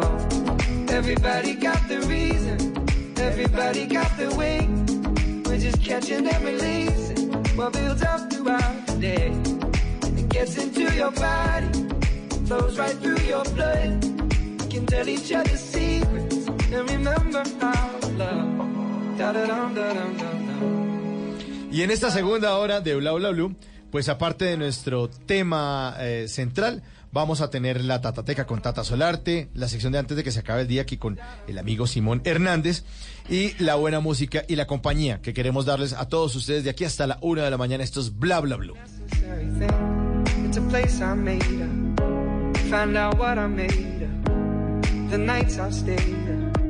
Counting stars and fighting sleep. Let it wash over me. I'm ready to lose my feet. Take me off to the place where one reviews life's mystery. Steady on down the line. Lose every sense of time. Take it all in and wake up that small part of me. Day to day, I'm blind to see and find how far to go. Everybody got the reason, everybody got the way. We're just catching and releasing what builds up throughout the day. It gets into your body and it flows right through your blood. We can tell each other secrets and remember how to love. Da-da-dum, da-dum, dum, dum. Y ahora, en Bla Bla Blue, hablando en serio. Ahora sí vamos a hablar en serio. Eh, les vamos a contar a nuestros oyentes que hay un término o hay una nue- un anglicismo, esas cosas Sí, que uno siempre utiliza, eh, de- que viene del inglés y que está, eh, pues sí, no sé si muy de moda o mucha tendencia. Pues yo lo escucho mucho en el mundo corporativo, en, la, en las oficinas, en las entidades eh, bancarias, y es algo que se está empezando a meter en la sociedad. Y es el storytelling. Y vamos a ver de qué se trata eso. Vamos a escuchar a un experto que hemos invitado esta noche a Bla Bla Blue. Él es Guillermo Zafra Zafra, que es escritor, es libretista, es asesor de contenidos. Y vamos a hablar entonces del famosísimo storytelling. Storytelling. Guillermo, bienvenido a Bla Bla Blue. Muchas gracias por la invitación, muy buenas noches a todos los oyentes, Eh, feliz regreso a casa a todos los que están regresando y bueno, aquí dispuesto a contarles un poquito, sacarlos un poquito del mito del storytelling porque realmente ese es un término que se ha puesto de moda y que hay mucho mito alrededor de eso. Bueno, pero primero cuéntanos cómo le ha ido con su libro El Manual Impráctico para Hombres Divorciados. Pues hombre, el manual impráctico eh, va muy bien, va muy bien, eh, ha causado mucho, mucha curiosidad en la gente. El tono en el que está escrito le ha parecido muy divertido a la gente y bueno, va despegando muy, muy bien, eh, muy contento. Estuve también aquí, tuve la oportunidad de visitarlos a ustedes con el libro y pues la verdad he recibido muchos comentarios de la gente que lo ha escrito, las ventas van muy bien y feliz, feliz porque pues es un ejercicio de confesión masculina que nosotros los hombres generalmente no lo hacemos de manera abierta ni con los mismos hombres y eh, pues eh, es un poco desnudar, de abrir como una tapa para que la gente vea un poquito lo que pensamos los hombres y que realmente solamente le confesamos a la almohada. bueno, ahí está el libro, entonces recomendadísimo. Y ahora sí entremos en materia, que es el storytelling que se escribe con S, porque uno, uno en español lo dice con E. Story, no, pero es storytelling. Sí, como tú lo decías, es un, eh, Mauro, es un, un anglicismo. Sí, básicamente es el hecho o la actividad de contar historias, que es tan vieja como la humanidad. Sí, digamos que no es nada nuevo en términos, en términos de actividad o eh, ocupación nueva de, de los seres humanos, no. Es algo que nos viene acompañando desde hace muchísimos años y que digamos que se estructuró desde que el señor Aristóteles sacó como las líneas generales de lo que era la narrativa que hoy en día conocemos. Eso, es- eso tiene más de dos mil años, ¿no? Más de dos mil años. Y sí. seguimos con las mismas, eh, como, como he hecho con la estructura aristotélica de la narrativa, que es cómo, eso, eso en qué consiste. Básicamente lo que conoce todo el mundo como que hay un planteamiento, o sea, algo que se, que se cuenta al comienzo que, que es un inicio. Ese- eso que se cuenta debe tener algún tipo de eh, nudo, Sí. ¿sí? un, de- un eh, problema que debe solucionarse y, de- y debe solucionarse, debe, debe encontrar una solución. Ah, eso es como, Simón, lo que uno veía en español y literatura en el colegio, que era la famosísima trama, Nudo y desenlace. Exactamente. Ah, Ese pero no es- tan complicado como es que uno escucha storytelling, eh, no, eso No, pero, así, pero póngale cuidado que esto tiene. No, no, eso no es aquí como. ¿Qué? Sí. No. No, eso es como calentar agua tampoco. Ah, bueno. No, párele bolas. Es que es, a veces suena como medio complicadito, pero Sí. listo. Trama, nudo, No, de- desenlace. Desenlace. Entonces, eso ahí es voy. estructura aristotélica. Estructura aristotélica. Ahora, ¿cómo es el cuento de que la- este evento narrativo se convierte o se pone tan de moda y se está mencionando en tantos ambientes organizacionales, en eh, tantos eh, eventos de marketing y por qué lo están utilizando tanto las empresas?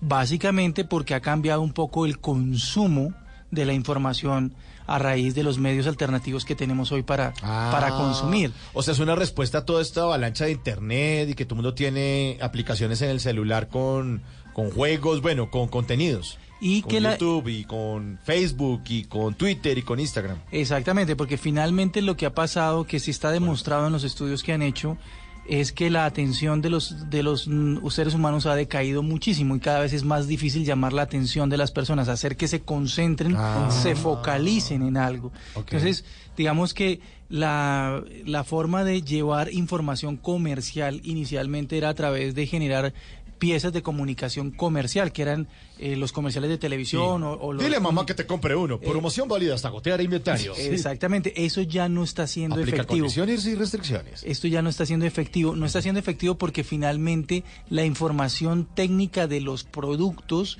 ya no es lo que le llama la atención a los consumidores. ¿sí?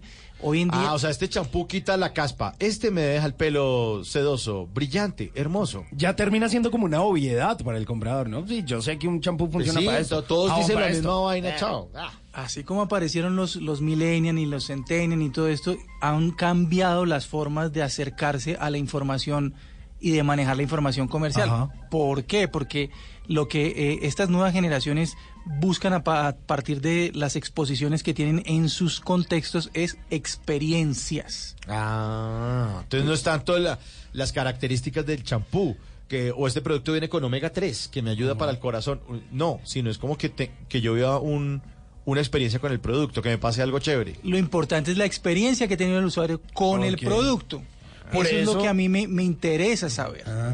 Y por eso es que hay ahora tantos influenciadores y tanta gente que dicen, vea, este producto sirve, ah, hace parte de mi vida, ta, ta", porque cuentan como una historia a partir de eso. ¿Eso tiene que ver un poquito como con eso? Sí, y digamos que eso fue como la primera etapa del, del, del storytelling como, como surgió, pero eh, también digamos que el consumidor o, el- o la audiencia también se ha vuelto un poco resistente a, eh, a consumir algo solamente porque el, el influenciador está diciendo que lo usa. Ok. Realmente lo que está buscando eh, la audiencia es tener cosas que los mueva emocionalmente, comunicaciones que los mueve co- emocionalmente. Entonces aparece el storytelling como una herramienta de una de una caparazón o de una sombrilla más grande que se llama en inglés se llama branding content o contenido de marca que lo que busca es llevar comunicación acerca de la marca o del producto puesto en el vestido de una historia que Ah, transmita una emoción o una experiencia. Por eso que uno a veces ve videos, digamos, de gente, no sé, pasándola bueno por ahí con un, con un yogur, Ajá. no sé, me estoy inventando, con un, con un lapicero, una marca, y, as- y crean una historia de algo que pasa con unos actores y una cosa muy corta de un minuto, un minuto y medio, y cuentan la historia y donde está presente una marca ahí metida, un lapicero, una, Sí. eh, no sé, una vaina para lavar la- el piso, eh, un ingrediente para cocinar. Pero fíjese que eso eh, es lo que se hace, pero lo que le queda al, al em, espectador o a la audiencia no es el producto.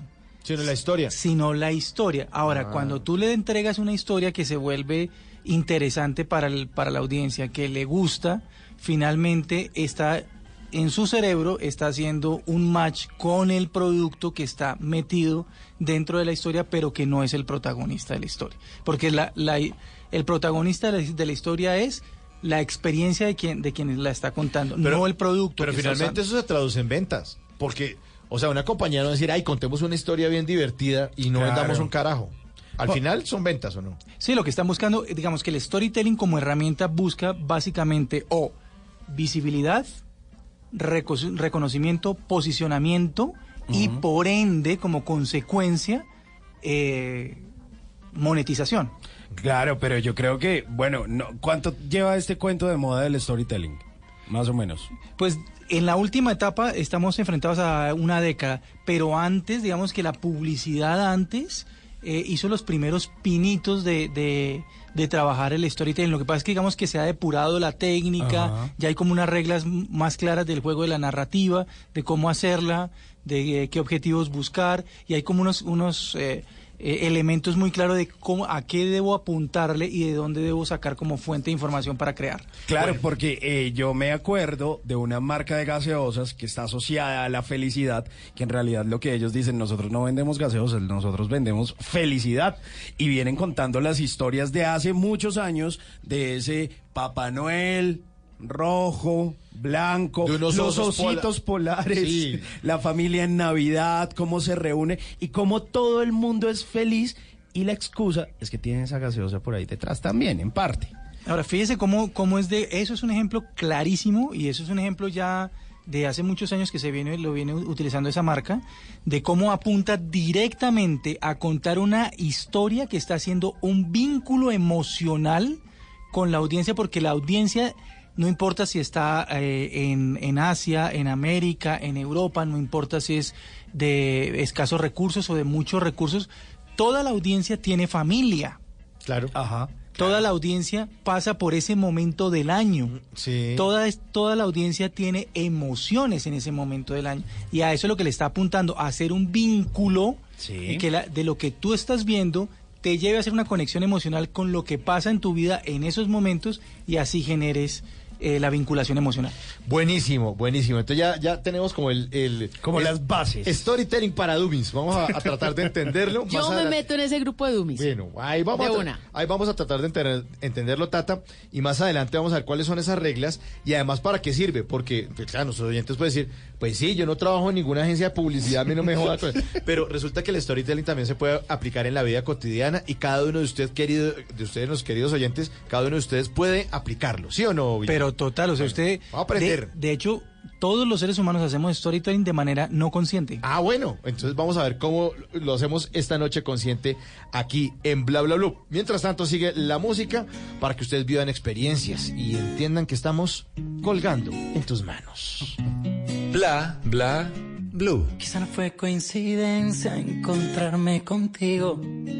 Tal vez esto lo hizo el destino. Quiero dormirme de nuevo en tu pecho. Y después me despierte en tus besos. Tu sexto sentido sueña conmigo.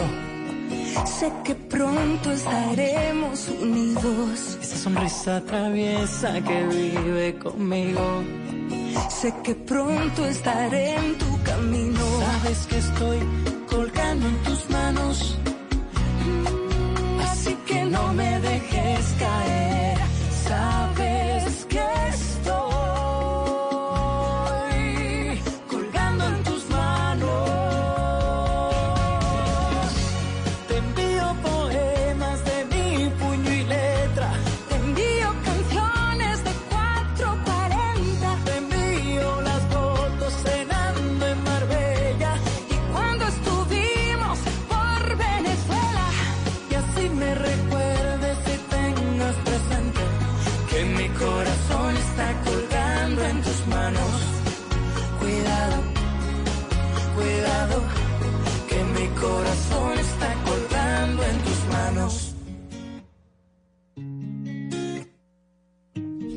Carlos Bauta y Marta Sánchez suena aquí en Bla Bla Bla. Sí, tiene 11 años esta canción y el venezolano Carlos Baute lanzaba en ese momento un álbum que se llamó De mi puño y letra, que fue lanzado pues bajo su disquera que lo ha acompañado durante casi toda su carrera, que fue Warner. Fue un álbum maravilloso que hizo este señor Carlos Baute, que además de eso ahí lo está acompañando Marta Sánchez, de quien no sabíamos hace mucho y sale maravillosa. Y de hecho, en ese- yo no sé por qué cuando un artista invita a otro, eh, de diferente pues eh, género e incluso del mismo género a veces para recordar lo que pasó con Ricky Martin y Maluma siempre les inventan cuento siempre entonces dicen no es que Carlos Baute tenía eh, tenía su cuento es que la miraba, eso ¿no? se le notaba en ese Sí. video que era- Pero con Shakira y Sanz bien. también, ¿se acuerdan? También La tortura, ocurrió. creo.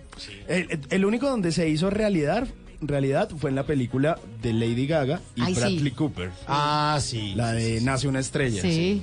Que Mira. Tata con, con su mirada Con femenina. mi sexto sentido, aquí hay alguna vaina hay rara. algo. Aquí hay algo, aquí hay algo. Pero aquí que hay, solamente una buena canción. No, nada, una muy buena canción, un clásico. Se llama Colgando en tus manos. Carlos Bautina, Marta Sánchez.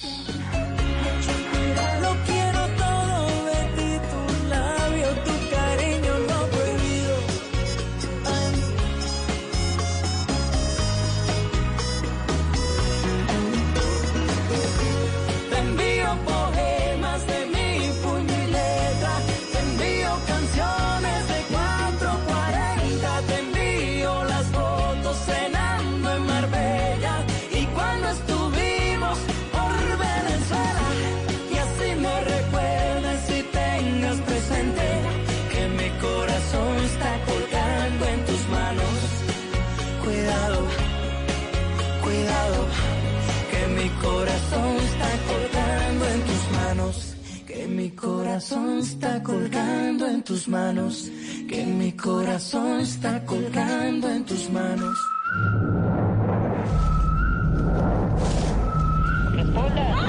Monos, un incómodo viaje emocional por el salvaje mundo adolescente. Una producción hecha en Colombia, una historia universal. Monos, 15 de agosto, solo en cines. Invita Blue Radio. Esta es una de las nuevas secciones de Bla Bla Blue y creo que está en el podio todavía. La Tatateca con Tata Solarte. Yo sé que es lunes festivo, yo sé que muchos esta tatateca quisieran haberla escuchado el viernes, el sábado, el domingo, incluso hoy más tempranito, pero no importa, estamos regresando a la casa, regresando a la normalidad o de pronto usted empezando una semana y nunca es tarde para echarse su bailadita. Esta Nunca, canción se llama. La Ruñidera, escuche. De una manera sin par, cuando me pongo a bailar, todos dicen a la vez, qué ruñidera, mamá, qué ruñidera. Pues la ruñidera hace referencia a ese movimiento, a ese baile, pero moviendo muy bien la cadera y los hombros. Yo pensé que era ruñir huesos de pollo. Ay, Sí, qué algo así. rico. Que también me encanta. Si quiere le Esa ruñidera. Esa ruñidera también me gusta Pero mucho. en términos salseros, Ajá. se refiere a ese baile con generosos movimientos de cadera y de hombros. Uy. Y tiene canción que es La Ruñidera. Pero el artífice de todo esto es Nacho Zanabria. Y resulta que Nacho Zanabria, como muchos boricuas que nacieron en la Isla del Encanto, se fueron a muy temprana edad a buscar mejor futuro a los Estados Unidos, especialmente llegó a Nueva York. Y ahí, estando ya listo para emprender su futuro y el mejor camino, fue reclutado por el ejército de los Estados Unidos. Se fue a servir al ejército a Corea. ¡Wow! Al regresar, él tenía clarísimo que lo suyo era la música. Él no quería seguir con la carrera militar, sino retomar lo que había dicho que siempre había soñado con ser, un gran artista, un gran músico. Y justamente empezó a vincularse en diferentes orquestas hasta que a su regreso ya empezó con su propio conjunto, El Sabor de Nacho, Nacho Sanabria. Y esta fue una de las canciones más de, emblemáticas, de mayor reconocimiento. Fue a comienzos de los años 70. El sonido, pues ustedes lo pueden notar ahí, no es un sonido actual, pero tampoco es un sonido tan desactualizado. Pero suena buenísimo. Suena rico, suena bien. Y este hombre que estuvo con la palmadita de la buena suerte de Tite Curet Alonso, que es un gran escritor de canciones y además de otro grande de la música del bajo, del rey del bajo, del Bobby Valentín, pues recibió todas estas palmaditas de la buena suerte, se fue con su orquesta en solitario y le ha hecho no solamente esta canción La Ruñera, sino que tiene muchísimos éxitos, pero así, todos bailables y todo como con cuento y con canciones, letras dedicables y bailables 100%. Hoy, en este lunes festivo, terminamos esta noche de lunes con La Ruñidera de Nacho Zanabria. De una manera sin par, tiene mi son, un bamboleo. De una manera sin par,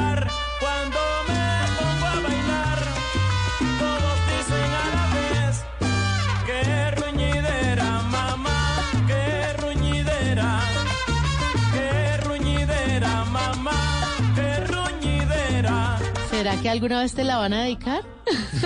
No sé. Que te digan, uy. Qué ruñidera. qué ruñidera, usted se mueve muy bien. Si así como baila cocina, me le como hasta el pegado.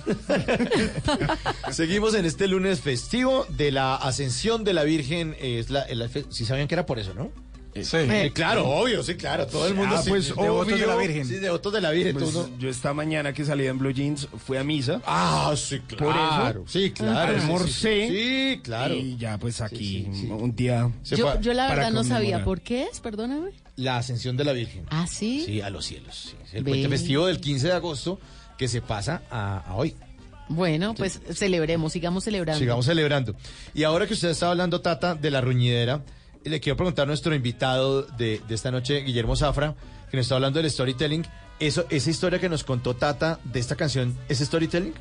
Claro, todo lo que, todo aquello que conforme una historia que te plantee un inicio, un nudo y un desenlace es storytelling. ¿Cuál es la diferencia, digamos, hoy en día en términos comerciales del, del término, de la técnica, Ajá. que es lo, lo que conocemos o la moda que nos que no estamos, la vemos por todas partes. Y es que em, el storytelling lo que busca hoy en día es tomar las reglas de la narrativa, que usualmente está asociada a escribir o a contar historias de manera un poco más extensa, ¿sí? más adornada, y esencialmente, digamos que el primer elemento esencial es sintetizarlo. Sintetizarlo, o sea que tienen que ser historias cortas. Ah, o sea, no va a echar el Quijote ahí que tiene como 24... No, no. No, eso ya es narrativa común y corriente como Días la de lectura Yo el jueves pasado hice un ejercicio parecido. ¿Qué? En mis redes sociales publiqué mi primera receta de lentejas. Y mostré cómo le iba haciendo el paso a paso y al final mostré el plato. Ahí estaba, ¿no? Iniciación, nudo y desenlace. Bueno, eso es una forma de, de mostrar iniciación y desenlace. Ahora, primer elemento, sintetizar. Ajá. Ahora, sintetizar quiere decir dos cosas. Uno, elaborar, ¿sí? Hacer algo que sea atractivo. Y dos, que es un objetivo súper importante en el storytelling, generar conexión emocional. Ah, ok. Oh, buen punto. Sí, digamos, ahí digamos ustedes una, una, una conexión fisiológica en, en su, en su historia y es con el hambre que genera verla. Pero más de uno me dijo, uy, se ve tan rico. Pero digamos que el storytelling sí está persiguiendo, es una, una conexión emocional. Por eso el ejemplo que, que trabajamos ahorita de esta marca de blanco y rojo de bebidas que desde hace mucho tiempo trabaja en sus comerciales, el storytelling está apuntando a eso específicamente, a la emotividad de la época navideña. ¿Sí? A esa sensación, y fíjense que le apunta a una única, a un único objetivo, y es la emoción alrededor de la familiaridad, de la familia. Sí, que uno, uno en Navidad se pone súper familiar y, ¿no? Se pone como... sí, emocionalmente. Sí, como más eh, lagrimita fácil. Exactamente, entonces... Más emotivo. ¿A qué le está apuntando el, el storytelling? Comprimir los, el evento narrativo con un objetivo absolutamente direccionado en, eh, con respecto a una conexión emocional. La solidaridad, el amor, la familia, ese tipo de cosas, eh, la compasión. ¿Y, ¿Y usted cómo define ese sentimiento? Quiero decir, por ejemplo, esa marca de la que hablamos está asociada a la felicidad. Sí, que la felicidad termina siendo un sen- sentimiento. ¿Usted cómo define el sentimiento de una marca de televisores? O eh, de una marca de micrófonos? ¿O de una marca de chocolatinas? O Ahí la está el reto, ¿no? de- Pero ese es el reto, no, claro, claro. Pero entonces, ¿cómo se logra ese proceso? O sea, le, le damos una personalidad como si fuera, eh, por ejemplo, una chocolatina. Es una chica de 15 años, joven, jovial, divertida, alegre, gordita. O Se le dan como unas características. Se humaniza la marca para lograr ese, esos sentimientos o algo así. Eso que estás diciendo fue una etapa previa, pero no es storytelling. Eso Ok. no, se sale, Simón. ¿Por qué, Ah, ok. ¿Por Vale. qué, Simón? Porque estás Se sale. ahí estás intentando crear una historia a partir de las características del producto y ese es uno de los errores que me encuentro muy habitualmente cuando asesoro este tipo de procesos y es que la- las, las marcas intentan crear a partir de las características de los productos. Y la gente ya se pilló eso y dice, no, a mí no, me vengan a meter cuentos chimbos. No, lo que está buscando son las experiencias que se viven a través de los, de los productos. ¿Y quién vive las experiencias?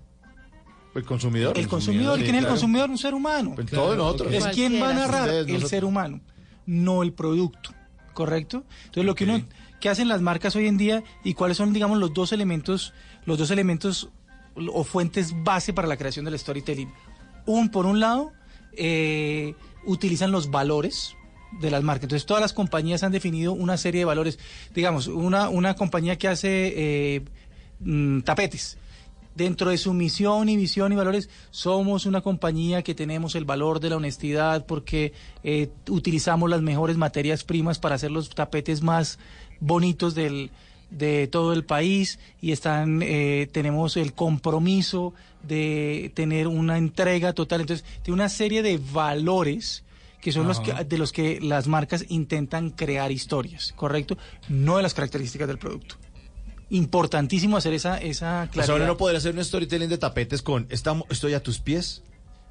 pudiera hacerlo, pero a tus pies porque de pronto él Ah, está es pidiendo emocional. matrimonio. Porque eso sí es emocional. Es- es porque mejor- él le está pidiendo matrimonio a ella. ella. Exacto. Y se arrodilla en un tapete. Eso le iba a Ah, decir. bueno. Es mejor coger ese mismo tapete y usted acostarse o arruncharse o estar jugando con alguien con almohadas Con y los buenos momentos se viven en ese tapete. Con el pony de Simón. Bueno, acá Eso. vamos a graduar a, a la tata ya con el con Ay, ¿en serio? nivel ¿Qué básico. me de gané? ¿Qué me gané? ¿Qué me gané? Muy bien. Nada, el di- el diploma, pero... Ay, yo quiero. Ahora se, ahora se lo imprimo. No, es que no me dejó contar la otra parte de la receta de las lentejas. Ah, pensé que iba a hacer algo en el tapete. Porque resulta, porque resulta que eh, mis Ella hijos, ahora mis que- hijos crecieron, mis hijos crecieron pensando que las lentejas eran la comida de los Power Rangers. Ah, ¿Es en serio, Tata? Eso es un Entonces, ejemplo. aman storytelling? las lentejas. Póngale, mire este ejemplo tan bueno. Mire este- mire- Dele otro diploma, Tata, por favor. Doble, doble diploma, sí. mire Y dos este libras de lentejas. Mire este ejemplo tan bonito que, que acaba de poner la tata. Si yo fuera una mar, si yo fuera un productor de lentejas, yo tomo la, tomo la historia de Tata, ¿sí? Y cuento la historia de cómo mis hijos se creen, se ponen el traje, se ponen el traje de superhéroe y se visten de superhéroe y hacen un, un juego de superhéroe antes de llegar a la mesa y se sientan a comer lentejas. Porque las lentejas son la comida de los superhéroes. Yo estoy contando la experiencia de los niños. ¿sí? Todo su universo, todo su imaginario, toda esa capacidad de poder jugar y divertirse. ¿Sí? ¿Y quién acompaña esa diversión? Las lentejas. Pero, pero eso, eso es una cosa particular de su casa, o es que los Power Rangers sí tienen algo que ver con eso. No. No, cero. Ellos, creí, ellos creen eso. Claro, porque yo toda la vida, es que yo era muy recursiva para que comiera. Ah, entonces digo, esta es la comida de los Power Esa es Rangers. la comida de los Power Rangers. Ah. Hay otra de Superman, hay otra de Aquaman. ¿Cuál es la de, Super- la de Superman? ¿Cuál es? Los frijolitos. ¿Los frijoles? Los frijolitos. Y sí. los garbanzos. No, eso para- nunca les di ¿no? garbanzos. Pero, por ejemplo, los arrocitos eran amigos que tenían que estar juntos en la cuchara. Ah, mira. Entonces tenían que comer muchos amiguitos. Pero para fíjense- que no estuvieran separados. Fíjense que. Oiga, Tata está perdiendo el No, tiempo. si no, aquí hay que sacarla de esta cabina y llevar. Mañana, ne- neta, en una agencia de policía, mañana a la que llegue entre 9 y 9 y cuarto. es que tenemos que ser las mamás muy recursivas. Pero ojo, les hablé, les hablé de los valores, así que el- la segunda área de, de- o fuente de información para, para la creación de, de historias es la experiencia. Fíjese que Tata está pensando desde la experiencia del producto y no desde el producto y sus características, de Claro. la experiencia No que está ve que pensando, lo usa. En este arroz es... eh. Fortificado. Sí, claro, con vitaminas A y B y C, tan, y que quedan los granitos sueltos. Los No. granos más grandes. No, sí. nada, no le importa. No, no, está pensando en quién usa el producto, cómo, cómo, lo, cómo lo integra a su vida, la experiencia, porque eso es lo que nos interesa a los seres humanos. ¿sí? Hoy en día lo que nos interesa es conocer la historia de, ¿sí? no las características del, del, del, artículo. Ahora, el problema es cuando a sus hijos le da arroz con lentejas porque ya le unió de un poco superhéroes y eso es un desorden en Los este... Power Rangers y sus amigos, se llama el la almuerzo. Dándose en la jeta con, es un peligro. Es un peligro. Bueno, entonces, eh, ¿cuáles son las reglas entonces? Para aclarar, eh, las reglas del storytelling. Pues hay, hay bastantes, pero digamos que eh, para poner, porque dependen también de eh, dónde lo vayas a usar. Depende si vas a estar creando una historia para un producto audiovisual, utilizar la técnica en un producto audiovisual. Depende si lo estás utilizando en un producto escrito, ¿sí? Depende si lo estás utilizando en un producto oral, ¿sí? Entonces, eh, hay- eh, las reglas dependen, varían un poco de un, de una, de, digamos que de un medio de comunicación a otro. Pero hay que sintetizar la historia, enfocarse en cuál es el, eh, el objetivo emocional que quieres eh, tocar, importantísimo. No tocar más de dos, yo recomiendo casi siempre no tocar más de dos emociones. Tener mucha claridad. Quiero que eh, la historia eh, genere compasión, solidaridad, que la gente se sienta eh, triste o que la gente se sienta muy motivada. Generalmente es por la línea positiva. Claro, sí, sí, sí. Por la línea positiva. Sí, sobre todo si hay marcas, yo no creo que haya alguna marca diciendo, ay, que la gente se ponga bien triste. Bueno, si es de pañuelos Si es de faciales, pañuelos, sí, sí. eso sí, Podría ser. que chillen y les vendemos los pañuelos. Pero finalmente, digamos que una de las cosas que hace el storytelling eh, es hacer un reconocimiento de los seres humanos en su integralidad. Y eso es, eso es importantísimo porque si hay algo que ha rescatado más que nunca en términos narrativos el storytelling es la verosimilitud. Que sea creíble, que quien esté frente al, al- a nosotros o la historia que esté frente a nosotros realmente la creamos porque entendemos que ese personaje es como yo, puede ser como yo. Por eso es que, eh, y les pongo ejemplo, ustedes han visto mm, eh, mucho, y lo- la audiencia seguramente ha visto mucho en, en Internet, ese cuento de experimento social. Ah, sí, que pone a la gente a que suba por unas escaleras y, y un letrero que dice no, no, no toque y, a- y miran a ver si la gente tocó eh, la baranda o lo que sea. Eso, eso es, eso es eh, storytelling. Lo que, lo que buscan es mostrar gente real con reacciones reales y obviamente lo que hacen es alinearlo. Como si con- fueran cámaras escondidas. Exacto, como con el, con el objetivo de, de comunicación que se tiene. Una marca de jabones fueron los pioneros de esa técnica eh, y mm, pues fueron muy eh, impactantes sus, sus piezas de comunicación. Y eran piezas de comunicación que solamente utilizaban su marca al final en lo que se llama técnicamente en, eh, un intertítulo. Es, sale una pantalla con el loguito, no más. No afectan para nada la historia. Pero lo que buscaban era Cuentan la historia y asocian la marca a la historia. Al final. Sí, al fin, ni siquiera, yo, yo no, ni, ni siquiera utilizaría el término asociación. Ni siquiera, porque solamente muestran el logo. ¿Que Ni entonces siquiera sería qué recordación? recordación y posicionamiento, lo que les decía No, antes. Tata, usted otro diploma para Tata. Venga. No, ya, Tata. Si no, pásele a Tata y... Yo a creo, ver. que, yo creo que Tata se puso a estudiar antes Sí, de ese. ah, Como siempre, todos los temas. Sigue la música aquí en Bla Bla Bla. Estamos hablando de storytelling con Guillermo Zafra. Está buenísimo esto. y más adelante vamos a ver para qué le sirve a cada uno de nosotros en la vida cotidiana. Yo te conocí en primavera, me miraste tú de primera, de un verano eterno me enamoré. Y esa despedida en septiembre, en octubre sí que se siente, en noviembre sin ti me dolió también. Llegar a diciembre, sigues en mi mente. Fueron seis meses y por fin volveré a verte. Llegar a febrero y yo ser el primero en darte flores y decirte que te quiero. Puede que pase un año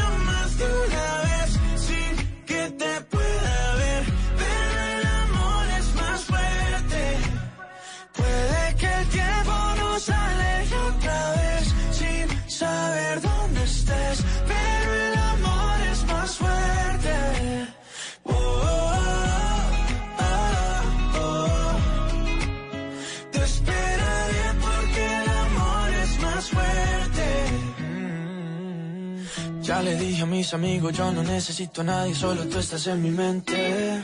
Mil kilómetros se restan cuando dos almas se suman a lo lejos puedo ver. Solo pienso, solo pienso en ti. Solo pienso, solo pienso en ti.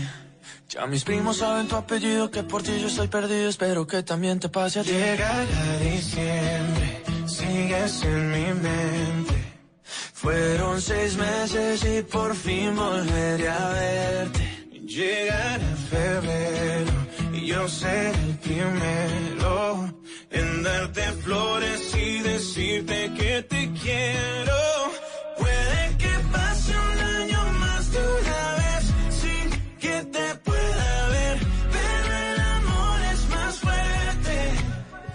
No solamente pasa un año, como dice Sebastián, ya tras la de Rey, que pasan muchos años después y los hijos de Tata siguen comiendo las lentejas de los Power Rangers. Bueno, y yo les quiero decir a todos ustedes que es un plato delicioso, nutritivo y muy fácil de hacer.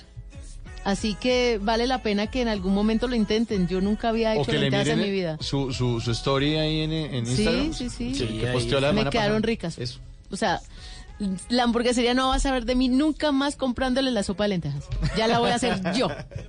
Bueno, esperamos probarla en algún momento, Tata, y que no sea una fantasía, como se llama este álbum de Sebastián Yatra, que estrenó hace ya un par de meses, el 12 de abril de 2019, a pesar de que hay un montón de canciones que ya habíamos escuchado en algún momento. Aquí está acompañado de Rake, quienes se dedicaron eh, a hacer un poquito de pop hace algunos años y ahora tienen, digamos, otro tipo de ritmos y se han juntado con artistas de un corte urbano. Pues esta canción que se llama Un año le ha traído muchísimas, pero muchísimas buenas eh, noticias a Sebastián Yatra, quien anda girando por el mundo y hace parte de esas baladas románticas, porque él no solo le pone como ritmito al reggaetón, al género urbano, sino que también hace baladita Sebastián Yatra, Un año. Espero que también te pase a ti. Llegará diciembre, sigues en mi mente. Fueron seis meses y por fin volveré a verte. Llegará febrero y yo seré el primero en darte flores y decirte que te quiero. Lo que algún día fue noticia, hoy es historia. En Bla Bla Blue, antes de que se acabe el día.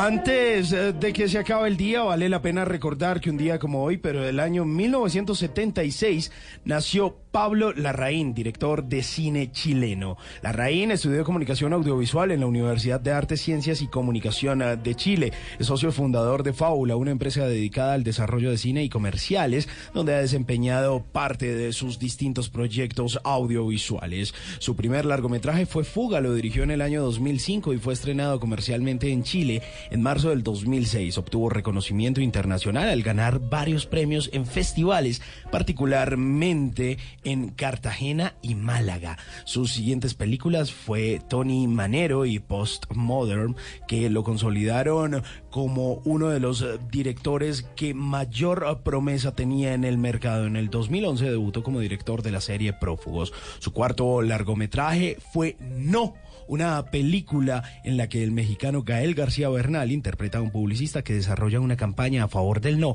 en el plebiscito de 1988 para impedir que Augusto Pinochet siguiera en el poder. No fue nominada al premio Oscar en la categoría de mejor película de habla no inglesa, convirtiéndose en la primera película chilena nominada a los premios de la Academia. Antes de que se acabe el día, vale la pena que se repita o se vea No de Pablo Larraín, una historia para reflexionar sobre lo que nos ha ocurrido en toda América Latina. Nunca te irás a la cama sin aprender algo nuevo. Bla bla blue.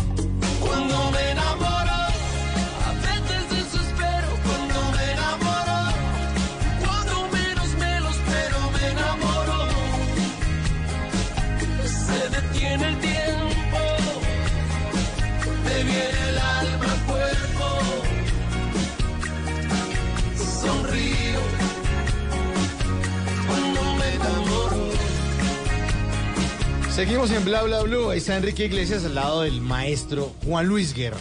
Una canción que hizo parte de un álbum que se llamó Euforia en el año 2010, que tuvo premio Grammy Latino a Canción del Año y además premio Billboard a Mejor Canción Latina. Pero no solo todos los premios que recogieron y lo exitosa que fue esta canción de estos dos personajes en toda América Latina, sino la serie, digamos, de versiones que se hicieron después de esto, pero además de eso, terminó siendo la banda sonora de una eh, novela mexicana que se llamó así, tal cual. Cuando me enamoro. Era una producción de Carlos Moreno Languillo que hablaba del amor de Silvia Navarro y Jerónimo y que justamente era una pareja joven a la que el amor lo había sacudido por dentro. Oh, está Ah. inspirado. Ah, para que vean. es para que se preparen para lo que viene más adelante con My Little Pony. Para que vean, tengo sorpresas, tengo sorpresas con My Little Pony en la tercera hora de Bla Bla Blue. Por el momento, Enrique Iglesias y Juan Luis Guerra.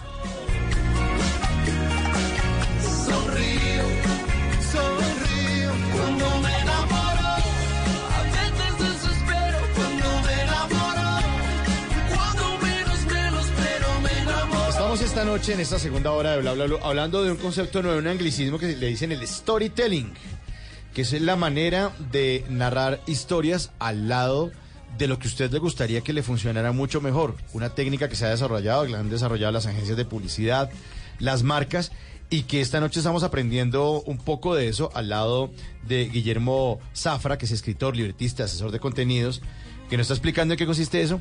Y ahora vamos, en esta última parte, Guillermo, a hablar de para qué le sirve a uno el storytelling en la vida cotidiana. El, el oyente normal que dice, yo no tengo agencia de publicidad, Pero es que ahora yo no todos tengo quieren, fábrica de nada. ahora todos quieren ser youtubers. Sí, pero ¿para qué le sirve a uno el storytelling, Guillermo? Pues le sirve para comunicarse mucho mejor y enganchar mucho mejor a la gente, tener un, eh, una forma de acercarse a los demás de una manera mucho más contundente. Si digamos, si usted está eh, a cargo de un grupo de gente en su oficina pequeño y quiere comunicarle algo, es mejor que se lo comunique en lugar desde lo técnico, que se lo comunique desde la experiencia que ha vivido con ese conocimiento, con esa información, con ese producto. Si es un jefe que necesita decirles, mire, eh, vamos a utilizar eh, tal nuevo procedimiento, es mejor que utilice la comunicación a partir de una historia. Si usted necesita mandar un mail importante, que se digamos está usted en la, en la empresa y sabe que a las personas que le van a mandar el mail reciben 315 correos eh, al, al día, usted tiene que resaltar o buscar que, que las personas lean su correo. Si usted en el correo plantea una pregunta, por ejemplo, en el, en el, en el, eh, Subject. en el subject, eh, Sí. usted por- plantea una pregunta, seguramente va a llamar la atención de la gente. Claro, por- porque los correos normalmente no dicen eso. no dicen nada. Ah, ok. Por ejemplo, eso es una técnica del storytelling, arrancar una comunicación con una pregunta. O sea que uno podría, digamos, escribir una carta haciendo reclamo a una- a una empresa de... ¿Por qué a mí? Sí, sí. O sea, uno dice, voy a- voy a hacer- porque es que todo el mundo dice, que atiendan, que no jodan. Pero si usted escribe una carta utilizando esa técnica del storytelling, podrían pararle bolas de una manera distinta. Claro. Sí, si arranca con el ¿por qué a mí? De, de Tata. Sí, ahora entiendo el sufrimiento de Jesús antes de la crucifixión el día que firmé el contrato de servicio con ustedes. Wow. Sí, sí. Y este man, ¿por qué está diciendo esta vaina? Entonces ya, ya automáticamente estoy generándole interés, intriga por saber por qué estoy haciendo una afirmación de esas. ¿Sí? Cuando, Claro, los de servicio al cliente dicen, uy, este tipo está, pero berraco, Es que para, berraco y bravo. para, conquistar también le sirve. Para todo te sirve. ¿Cómo sería una conquista con storytelling? Aquí para el jefe. Aquí me sirve, Para me sirve, Simón bueno. Hernández, que tiene los tips, es que para que no lo dejen en visto y no le sirven para nada. Que el, pero antes la tata iba a poner el ejemplo. Sí, o sea, porque cuando uno a uno de mujer o de hombre, pues generalmente muchas personas como que le dicen cosas, le botan los perros, le echan el cuento, pero solamente una logra como que uno se voltee y escuche. Y ese es el clic. Por ejemplo, si tú quieres eh, acercarte a alguien eh, y quieres generar intriga, le diría, yo a la tata le diría, me encantaría pedirte eh, tu teléfono, pero me aguanto las ganas. Claro, ya, puntos suspensivos. Claro, porque es que es, te, te lo pongo por un ejemplo claro. A uno por, por Instagram o por las redes sociales le escriben mucho, por interno, por el DM. Pero la gente le escribe a uno, hola, ¿cómo estás? ¿Qué haces? Pero es pues no normal. dicen nada. Pero, ¿quién logra de pronto llamar mi atención? Cuando hay una pregunta distinta. Cuando alguien pone, por ejemplo, y esa mirada, ¿por qué tan triste? Entonces uno dice, que ¿cómo así? Estoy mirando triste, ¿por qué lo dices? De una uno contesta. O algo así. Entonces también para conquista o para que no lo dejen en visto. Bueno, Oye, entonces, Simón. entonces son muchas las aplicaciones del storytelling en, eh, en la vida cotidiana, Guillermo. Claro, porque finalmente el storytelling es eh, la generación de historias con un objetivo de comunicación específico y la humanidad ha tenido historias desde casi desde el inicio Claro. de la humanidad misma. Hace parte de nuestra necesidad de comunicación, de nuestra necesidad de apropiar el mundo y los contextos en los cuales nos movemos. Entonces es, es casi que algo inherente al ser humano. Por eso tanto es su validez, su necesidad de consumo, su importancia y el impacto que nos genera. Buenísimo, pues ya quedamos listos. Entonces, Guillermo, muchas gracias por habernos acompañado en esta hora aquí en Bla Bla Blue. Mucha suerte con su libro del manual impráctico para hombres separados. Ahí está el libro que usted también puede conseguir de Guillermo Zafra y redes sociales para que la gente lo contacte también, porque si de pronto están interesados en más storytelling, usted les dice, bueno, listo, alarguemos la clase. Total, eh, simplemente buscan mi página www.guillermozafra con z.com, com, y ahí van a encontrar mi red, forma de contacto y demás. Ahí van a encontrar la información que necesitan y les contestaré inmediatamente. Los esperamos a todos ustedes en el 316-692-5274. Esto es Bla Bla Blue. Vamos hasta la una de la mañana. Bla bla blue. The girl next door, you know. I don't know what to do. So it wasn't you. Alright. Honey came in and she got me red-handed, creepy with the girl next door. Picture this, we were both caught making love on the bathroom floor. How could I forget that I had given her an extra key? All this time she was standing there, she never took her eyes off me. Access to your villa? Trespass on a weakness, all of your clean on your pillar. You better watch your back before she turn into a killer. Just review the situation that you call the winner. To be a true player, you have to know how to play. If she say a night, convince her say a day. Never admit to a word where she say. And if she claim her, you tell her, baby, no way. But she caught me on the counter. Wasn't me. Saw me kissing on the sofa. Wasn't me. I even had her in the shower. Wasn't me. She even caught me on camera. Wasn't me. She saw the marks on my shoulder. Wasn't me. Heard the words that I told her. Wasn't me. Heard the screams getting louder. Wasn't me. She stayed until it was over. Honey came in and she got me red-handed, creepy with the girl next door. Picture this when we were both caught making love on the bathroom floor. I had tried to keep her from what she was about to see. Why should she ¿Qué se requiere para una buena conversación? Un buen tema, un buen ambiente, buenos interlocutores, preguntarles a los que saben y dejar que todos expresen su opinión. Cada noche encontraremos los ingredientes necesarios para las mejores conversaciones en Bla Bla Blue. La manera ideal de terminar el día y comenzar uno nuevo. Bla Bla Blue. Conversaciones para gente despierta. De lunes a jueves desde las 10.